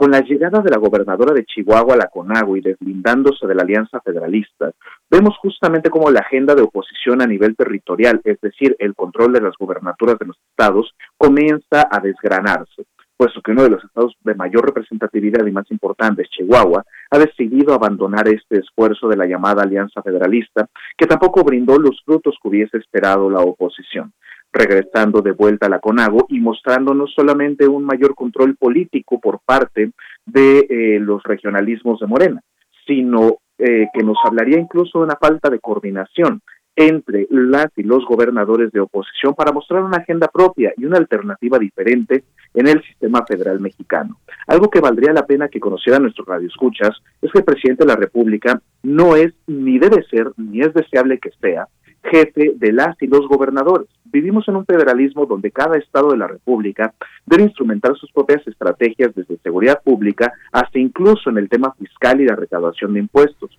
No obstante, el federalismo mexicano históricamente ha sido un federalismo débil, donde los estados de la República se han visto reducidos frente al poder presidencial y de la federación.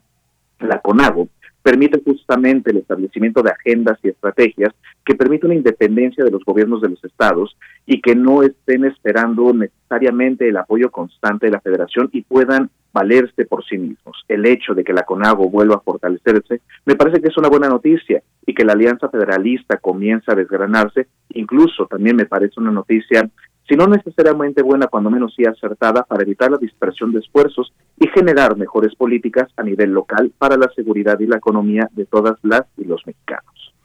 Claro, y, y a mí me llamó mucho la atención esto que señalaba el, el gobernador de Hidalgo y ahora también, pues ya, presidente de la CONAGO, Omar Fayad, pues esto no enfatizar de la necesidad de una coordinación más estrecha con el gobierno federal, pues yo creo que está planteando precisamente esta dirección política que puede tener pues en sí el país con, con estas con estos, bueno, esta, digamos, nueva dirección, nuevo planteamiento que el mismo presidente eh, emite, pero, pero bueno, como tú lo has mencionado, no faltarán estas voces discordantes que, bueno, a ver, a ver qué viene. Y bueno, sobre la revocación de mandato, ¿es viable realizarla? ¿Qué nos puedes decir al respecto?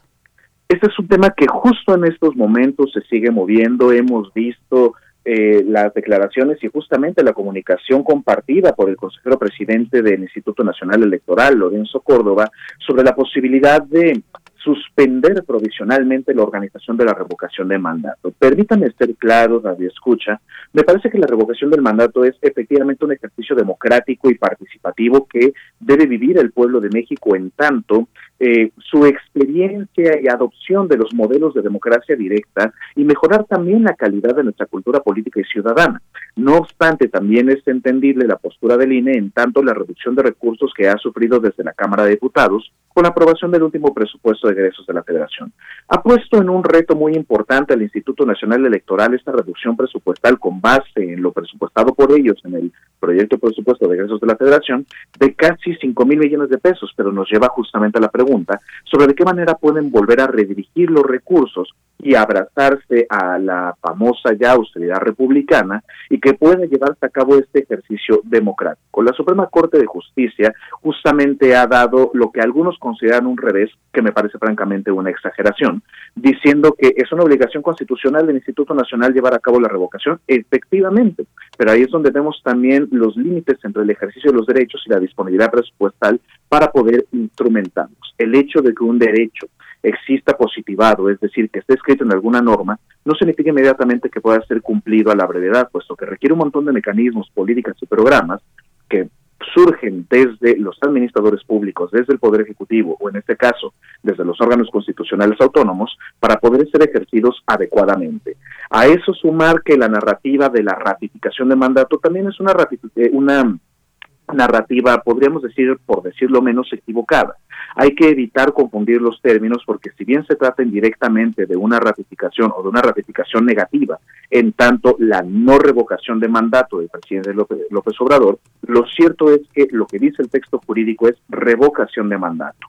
En consecuencia, me parece que sería viable llevar a cabo esta revocación, sí, mientras se cumplan los requisitos legales para convocarla, y finalmente creo que ha sido un error por parte tanto del Instituto Nacional Electoral desde su Consejo General como del propio consejero presidente, hacer, pues no podría llamar yo una campaña sistemática de desprestigio el ejercicio democrático, pero sí se muestra eh, abiertamente el descontento que se tiene con sobretexto de la reducción presupuestal para poder organizar este ejercicio.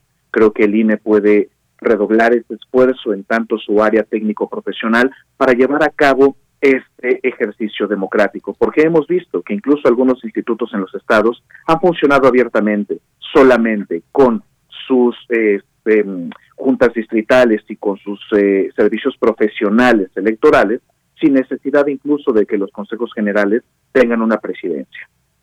Oye, y Javier, ¿y, y qué opinas sobre esto, que sobre este tema decía el presidente Andrés Manuel López Obrador de que estas propuestas para que se retrase la revocación de mandato son chicanadas? ¿A qué se refiere esto el presidente? ¿Cómo, cómo ves esta expresión?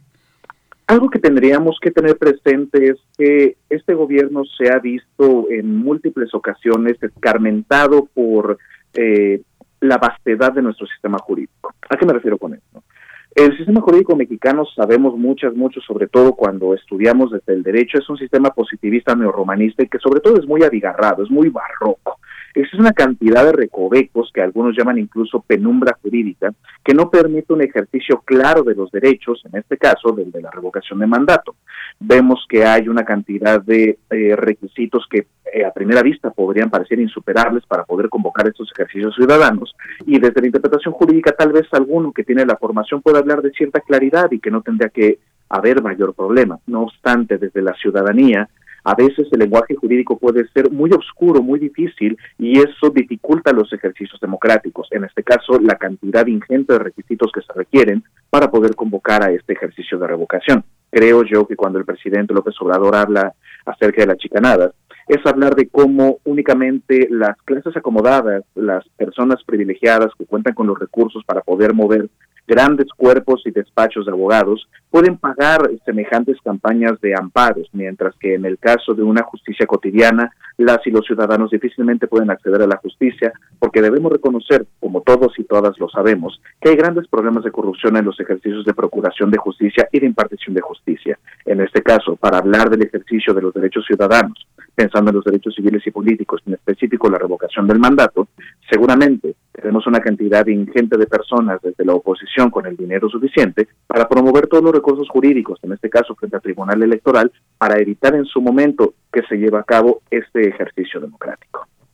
Javier, y, y para participar en este ejercicio democrático, digamos ya que se concrete que se llevara a cabo, eh, ¿tú consideras que existen los elementos necesarios en la ciudadanía para realmente eh, que su opinión en esta, en esta consulta de revocación se contemple como una posición, digamos, política nacional? ¿Crees que existan los elementos del conocimiento de la gente? ¿O solamente iría como por esta, digamos, yo considero que el presidente está haciendo las cosas bien, vamos. Yo considero, tengo críticas en algunos aspectos eh, de la política del programa que ha llevado a cabo el presidente, entonces no quiero que se vaya. O sea, realmente sí tendría este alcance democrático este ejercicio de revocación. ¿Cómo, cómo ves, Javier? Me gustaría conocer tu opinión.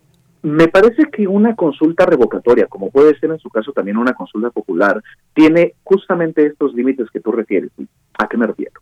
Cuando nosotros pensamos en, la, en el concepto de cultura política o cultura democrática, hemos tenido grandes esfuerzos desde el propio Instituto Nacional Electoral y en su momento desde la Secretaría de Gobernación, incluso desde la Secretaría de Educación Pública por mandato constitucional, de promover entre las y los ciudadanos y por supuesto entre las niñas y los niños de México qué es la cultura democrática y entenderla, como el mismo presidente López Obrador menciona, así como lo mandata la Constitución, entender a la democracia como un estilo de vida, no únicamente como una palabra política de abogadas, de abogados, de politólogas, de politólogos. Cuando nosotros pensamos en si la revocación de mandato o en su caso las consultas populares realmente brindan los elementos, es que la revocación o la consulta no te va a dar los elementos para mejorar per se la cultura político-democrática. Eso tiene que ser consecuencia de muchos esfuerzos desde la socialización de los conocimientos eh, jurídico-políticos y cívicos en la ciudadanía en un lenguaje claro, simple, para poder acercar a la gente a sus derechos y ejercerlos de la mejor manera. Creo que lo que tendríamos que pensar en ese caso es cómo evaluar el crecimiento y desarrollo democrático de nuestra población desde la encívica del INE, esta Estrategia Nacional de eh, Educación Cívica, y por supuesto también desde lo que se enseña en las aulas, desde la Secretaría de Educación Pública, desde los niveles más tiernos en el desarrollo eh, educativo de las y los mexicanos. Muy bien. Eh, eh, por ejemplo, Mario Delgado decía que eso sería un golpe a la democracia. Entonces, esto que tú nos dices de repente, dices, "E- es cierto, o sea, no podríamos, la democracia incluso no podríamos considerarla que solamente la vamos a ejercer en un momento de emitir una opinión o un voto, ¿no? Eh, como bien dices, es yo creo que nos tiene que atravesar en nuestro en nuestro actuar, en nuestro proceder, en nuestro pensar incluso y en nuestro decidir. Pero sí, me, me gusta, me gustaría para ir cerrando este tema. Hoy tuvimos más tiempo, afortunadamente, para platicar y analizar contigo, entonces hay que aprovecharte. Entonces, como para de- decir, eh, o sea, esta, esta situación de revocación de mandato y que pareciera que esta cuestión de Lorenzo Córdoba, eh, leía por ahí uno de, "Ah, está haciendo berrinche. ¿No? Entonces, pero digo, bueno, sería como minimizar muchísimo esta, esta actitud. Pero entonces, ¿qué tanto eh, podría, digamos, qué figura está eh, manifestando, está mostrando el INE para esta revocación? Yo creo que tendría, eh, el INE no tendría que, se está, eh, digamos, excediendo de sus capacidades, de sus, eh, de su poder de decisión, o cómo ves esta situación para, para ahondar un poquito. No necesariamente, me parece que en este caso puede haber una parte legítima dentro del reclamo cuando hablamos estrictamente de los hechos. Me parece que donde se ha equivocado el presidente Lorenzo Córdoba del INE y algunos otros consejeros es manifestar que resultaría imposible cumplir con el mandato constitucional y oponer algunas este, argucias jurídicas justamente para mostrar que fuese una especie de escenario imposible. Creo que estamos en presencia más bien de un conflicto de carácter narrativo y discursivo, no técnicamente real. Ahora, lo que sí es verdad es que si hubiera una mayor reducción o un recorte mucho más ambicioso dentro del presupuesto del Instituto Nacional Electoral, entonces sí se podría poner en riesgo técnicamente la instalación de mesas, la capacitación de funcionarias y funcionarios de cartilla e incluso la impresión de boletas para llevar a cabo este ejercicio. Hay que recordar el sistema político democrático del que venimos. El INE nace como una construcción institucional derivada de la desconfianza. Entonces, algo en lo que tenemos que apelar en todo caso es esa educación en la cultura democrática para evitar estos malos episodios históricos que hemos tenido durante el desarrollo de nuestra democracia mexicana. Oye, y ya también ya para finalizar, esta, este, eh, el apoyo que manifestó el PRD a, a la propuesta del consejero del presidente Dino, de Lorenzo Córdoba, de que se posponga el ejercicio de revocación de mandato, es curioso, ¿no? Esta posición del PRD, mucha gente del gobierno actual pues formaba parte de estas filas, ¿no? Del Partido Revolucionario Democrático y ahora pareciera que aprovechan cualquier situación más por convicción, más que por convicción, por conveniencia. ¿Tú qué, qué piensas de esto, de esta posición del PRD? Coincidiría contigo, Vicky, toda vez que es un partido que ya más de una ocasión se ha visto en el riesgo de perder el registro. Abrazar una agenda diferente a la del gobierno es algo que le permitiría sobrevivir y tratar de conquistar los votos disidentes. No obstante, me parece que también debe, en todo caso, posicionarse de una manera más fuerte con respecto a este tipo de oposición, que yo no lo podría criticar como ilegítima, al contrario, una democracia requiere también de disensos, de lo contrario nos acercaremos peligrosamente a que todos pensemos lo mismo y eso no necesariamente nos lleva a un espíritu democrático, sino que podría atentar realmente contra la esencia de la democracia, que es opinar diferente y que lo puedas hacer en paz y que lo puedas hacer justamente desde un aspecto y un ambiente de civilidad política. Mientras el PRD sobreviva y si le parece conveniente, pues ojalá le aproveche, pero si no es el caso, me parecería entonces que se están equivocando en sus manejos. Muy bien, pues muchas gracias. Agradezco mucho tu opinión, que me compar que nos compartas este análisis. Pues Javier, pues ya llegamos al final de esta intervención, de tu participación, de tu co colaboración, así que pues no me queda más que enviarte un caluroso y fuerte abrazo y bueno, pues ya inician las vacaciones, así que también te deseamos que las disfrutes, que te cuides mucho y pues nos seguimos escuchando. Muchísimas gracias, Vicky, y para todo nuestro amable auditorio, cuídense mucho, que tengan un estupendo fin de semana y, por supuesto, felices fiestas. Gracias, igualmente. Un abrazo, Javier Contreras. Relatamos al mundo. Relatamos al mundo. Tu opinión es muy importante. Escríbenos al correo electrónico prisma.radiounam@gmail.com.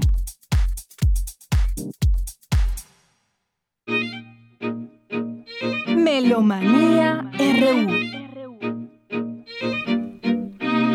Dos de la tarde con 47 minutos y vamos a dar entrada a esta sección de Melomanía RU con Dulce Wet.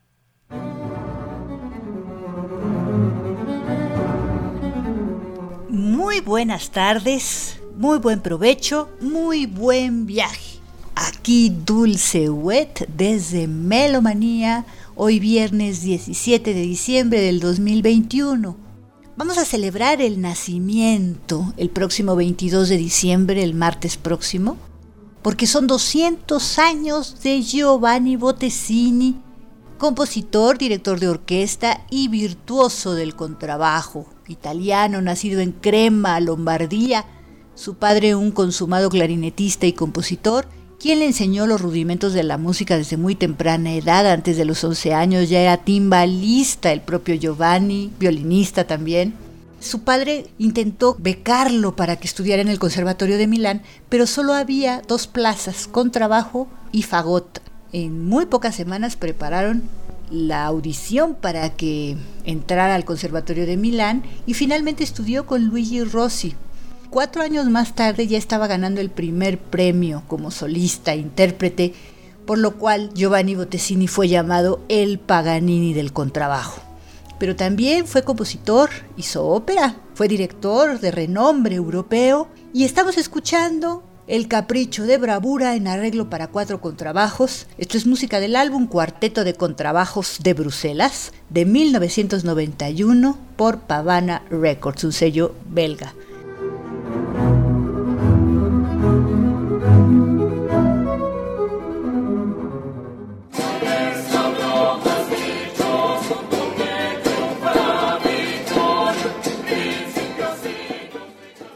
A continuación, la invitación de Salvador Guizar a escuchar a Memorias del Viento interpretar el programa Tiempo de Navidad. Mañana, sábado 18 de diciembre, a las 19 horas en la Blas Galindo del CENART. 120 pesos la entrada. Tenemos dos pases dobles. ¿Qué tal? Muy buenas tardes, Radio Escuchas de Prisma RU. Mi nombre es Salvador Guizar, director del ensamble Memorias del Viento, y quiero aprovechar la ocasión para invitarlos a nuestro concierto Tiempo de Navidad, que tendrá lugar el día de mañana, sábado 18 de diciembre, a las 19 horas, las 7 de la tarde, en el auditorio Blas Galindo del Centro Nacional de las Artes, allí en la esquina de Churubusco y Tlalpan. Me dará muchísimo gusto que nos acompañen les ofreceremos con muchísimo cariño un repertorio muy variado de la música de Navidad, desde ejemplos de la música medieval, pasando por música tradicional de Inglaterra, de Estados Unidos, música por supuesto mexicana, dedicada por varios compositores a esta que es una de las festividades más importantes alrededor del mundo y de todas las épocas, y culminaremos con una selección de cantos de villancicos populares de Latinoamérica. Espero que nos acompañen, será un gusto darles un abrazo a través de la música en nuestro concierto Tiempos de Navidad, Memorias del Viento en el Centro Nacional de las Artes Auditorio Blas Galindo, sábado 18 de diciembre, mañana a las 7 de la tarde. Los boletos están disponibles en taquilla y por supuesto también en Ticketmaster. Un saludo y muchísimas gracias a Radio UNAM, a Dulce Wet. Les mando un abrazo caluroso y navideño a todos ustedes. Gracias.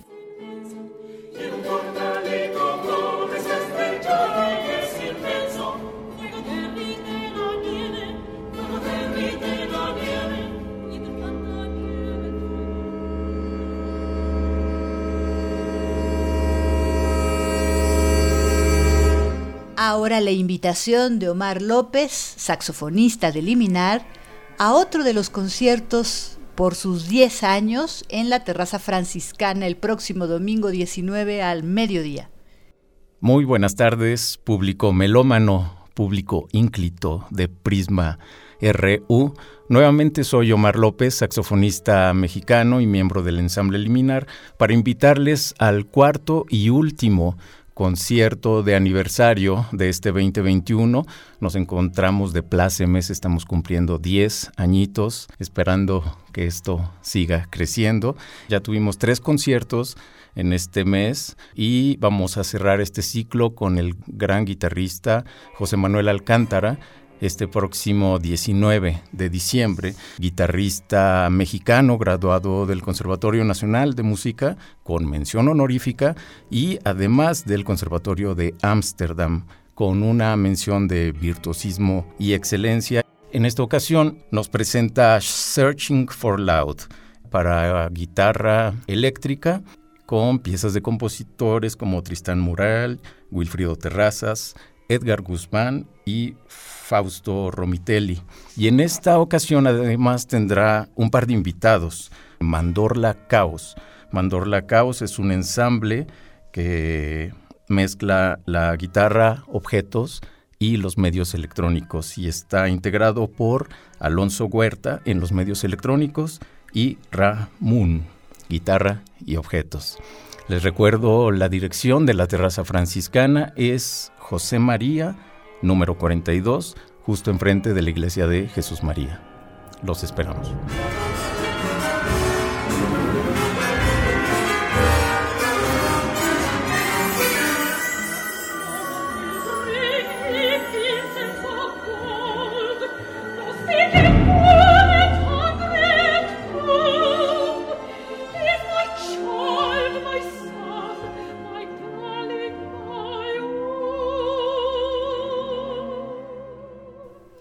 Ahora la invitación de César Piña para ir a la ópera y escuchar a Mal y los visitantes nocturnos de Giancarlo Menotti en el Teatro de las Artes mañana, sábado 18 y el domingo 19 a la una y media de la tarde.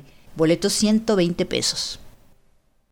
Buenas tardes, audiencia de Prisma RU. Soy César Piña. Un gusto saludarles. Soy el director artístico y director general de la ópera Amal y los visitantes nocturnos. Es un montaje con música de Giancarlo Menotti. Lo estamos presentando este sábado 18 y domingo 19 a la 1.30 en el Teatro de las Artes del el Centro Nacional de las Artes. Amal y los visitantes nocturnos es una historia escrita por Giancarlo Menotti, el libreto lo hizo él también, y nos habla sobre un niño que vive cerca de Nazaret y que cuando los tres reyes magos siguen la estrella que los guía hasta el niño Dios, ellos pasan a este pueblito a descansar y tocan en la casa de Amal.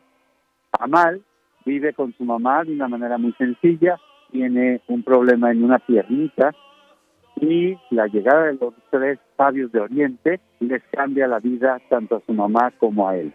Y esta historia pues es una ópera muy bella, con melodía y música muy bella, al igual que la historia es pues muy entrañable.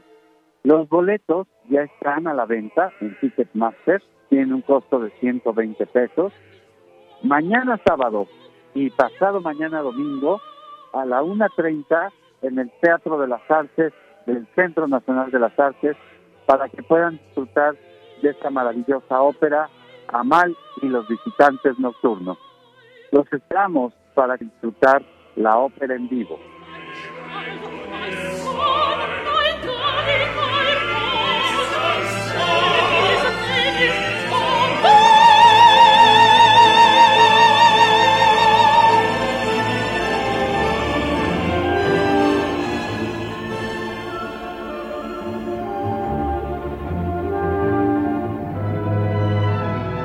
Por último, recordaremos el domingo 19 de diciembre que se cumplen 133 años de Fritz Reiner, que nació en 1888, pianista y director, pero también recordaremos apenas ayer, 16 de diciembre, los 100 años sin Camille Saint-Saëns, compositor francés.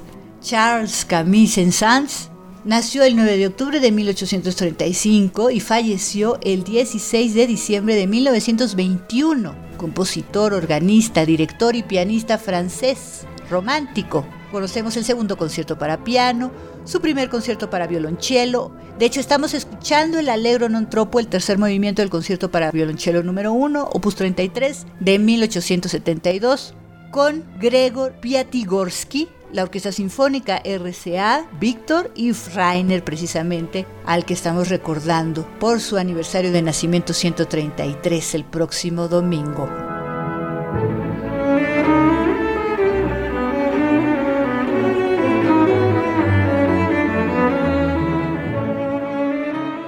Y hasta aquí Melomanía de hoy viernes 17 de diciembre del 2021.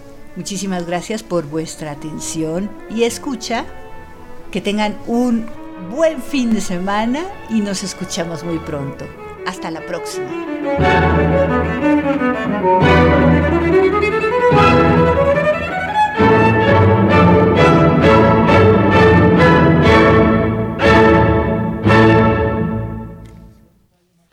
Muy bien, pues muchas gracias a Dulce Wet. Y bueno, compartir esta noticia que está circulando por algunos medios de que fuentes federales informaron que autoridades de Canadá detuvieron en ese país a Eduardo León Trawitz a petición de la Fiscalía General de la República de nuestro país. Él está acusado de proteger a guachicoleros desde su cargo como subdirector de salvaguardia estratégica de Pemex en el gobierno, en el, en el eh, anterior sexenio de Enrique Peña Nieto. Así que bueno, pues autoridades de Canadá han detenido a Eduardo León Trawitz a petición de la Fiscalía General de la República. Bueno, pues ya llegamos al fin de esta transmisión. Quiero agradecer muchísimo, por supuesto, en primer equipo que hace posible que lleguemos a ustedes, Arturo González, en la programación, si es en la programación, en, en la operación, eh, a Rodrigo Aguilar y a Denis Lice en la producción, en la continuidad Alba Martínez y por supuesto del área de información Abraham Menchaca, Cristina Godínez, Cindy Pérez Ramírez, Dulce García, Daniel Olivares, Tamara Quirós. Y bueno, yo soy Virginia Sánchez y en nombre de Deyanira Morán, pues quiero agradecerle que nos haya acompañado durante estas dos horas. Inicia el periodo vacacional, pero nosotros seguiremos transmitiendo ah, para ustedes en vivo la siguiente semana. Yo estaré, continuaré la siguiente semana ya. eh, pues espero contar también con su compañía, por supuesto, y aquí con información relevante para relatar al mundo. Así que les deseamos un excelente fin de semana, muy buen inicio de periodo vacacional, que lo disfruten y bueno, muy buenas tardes y buen provecho.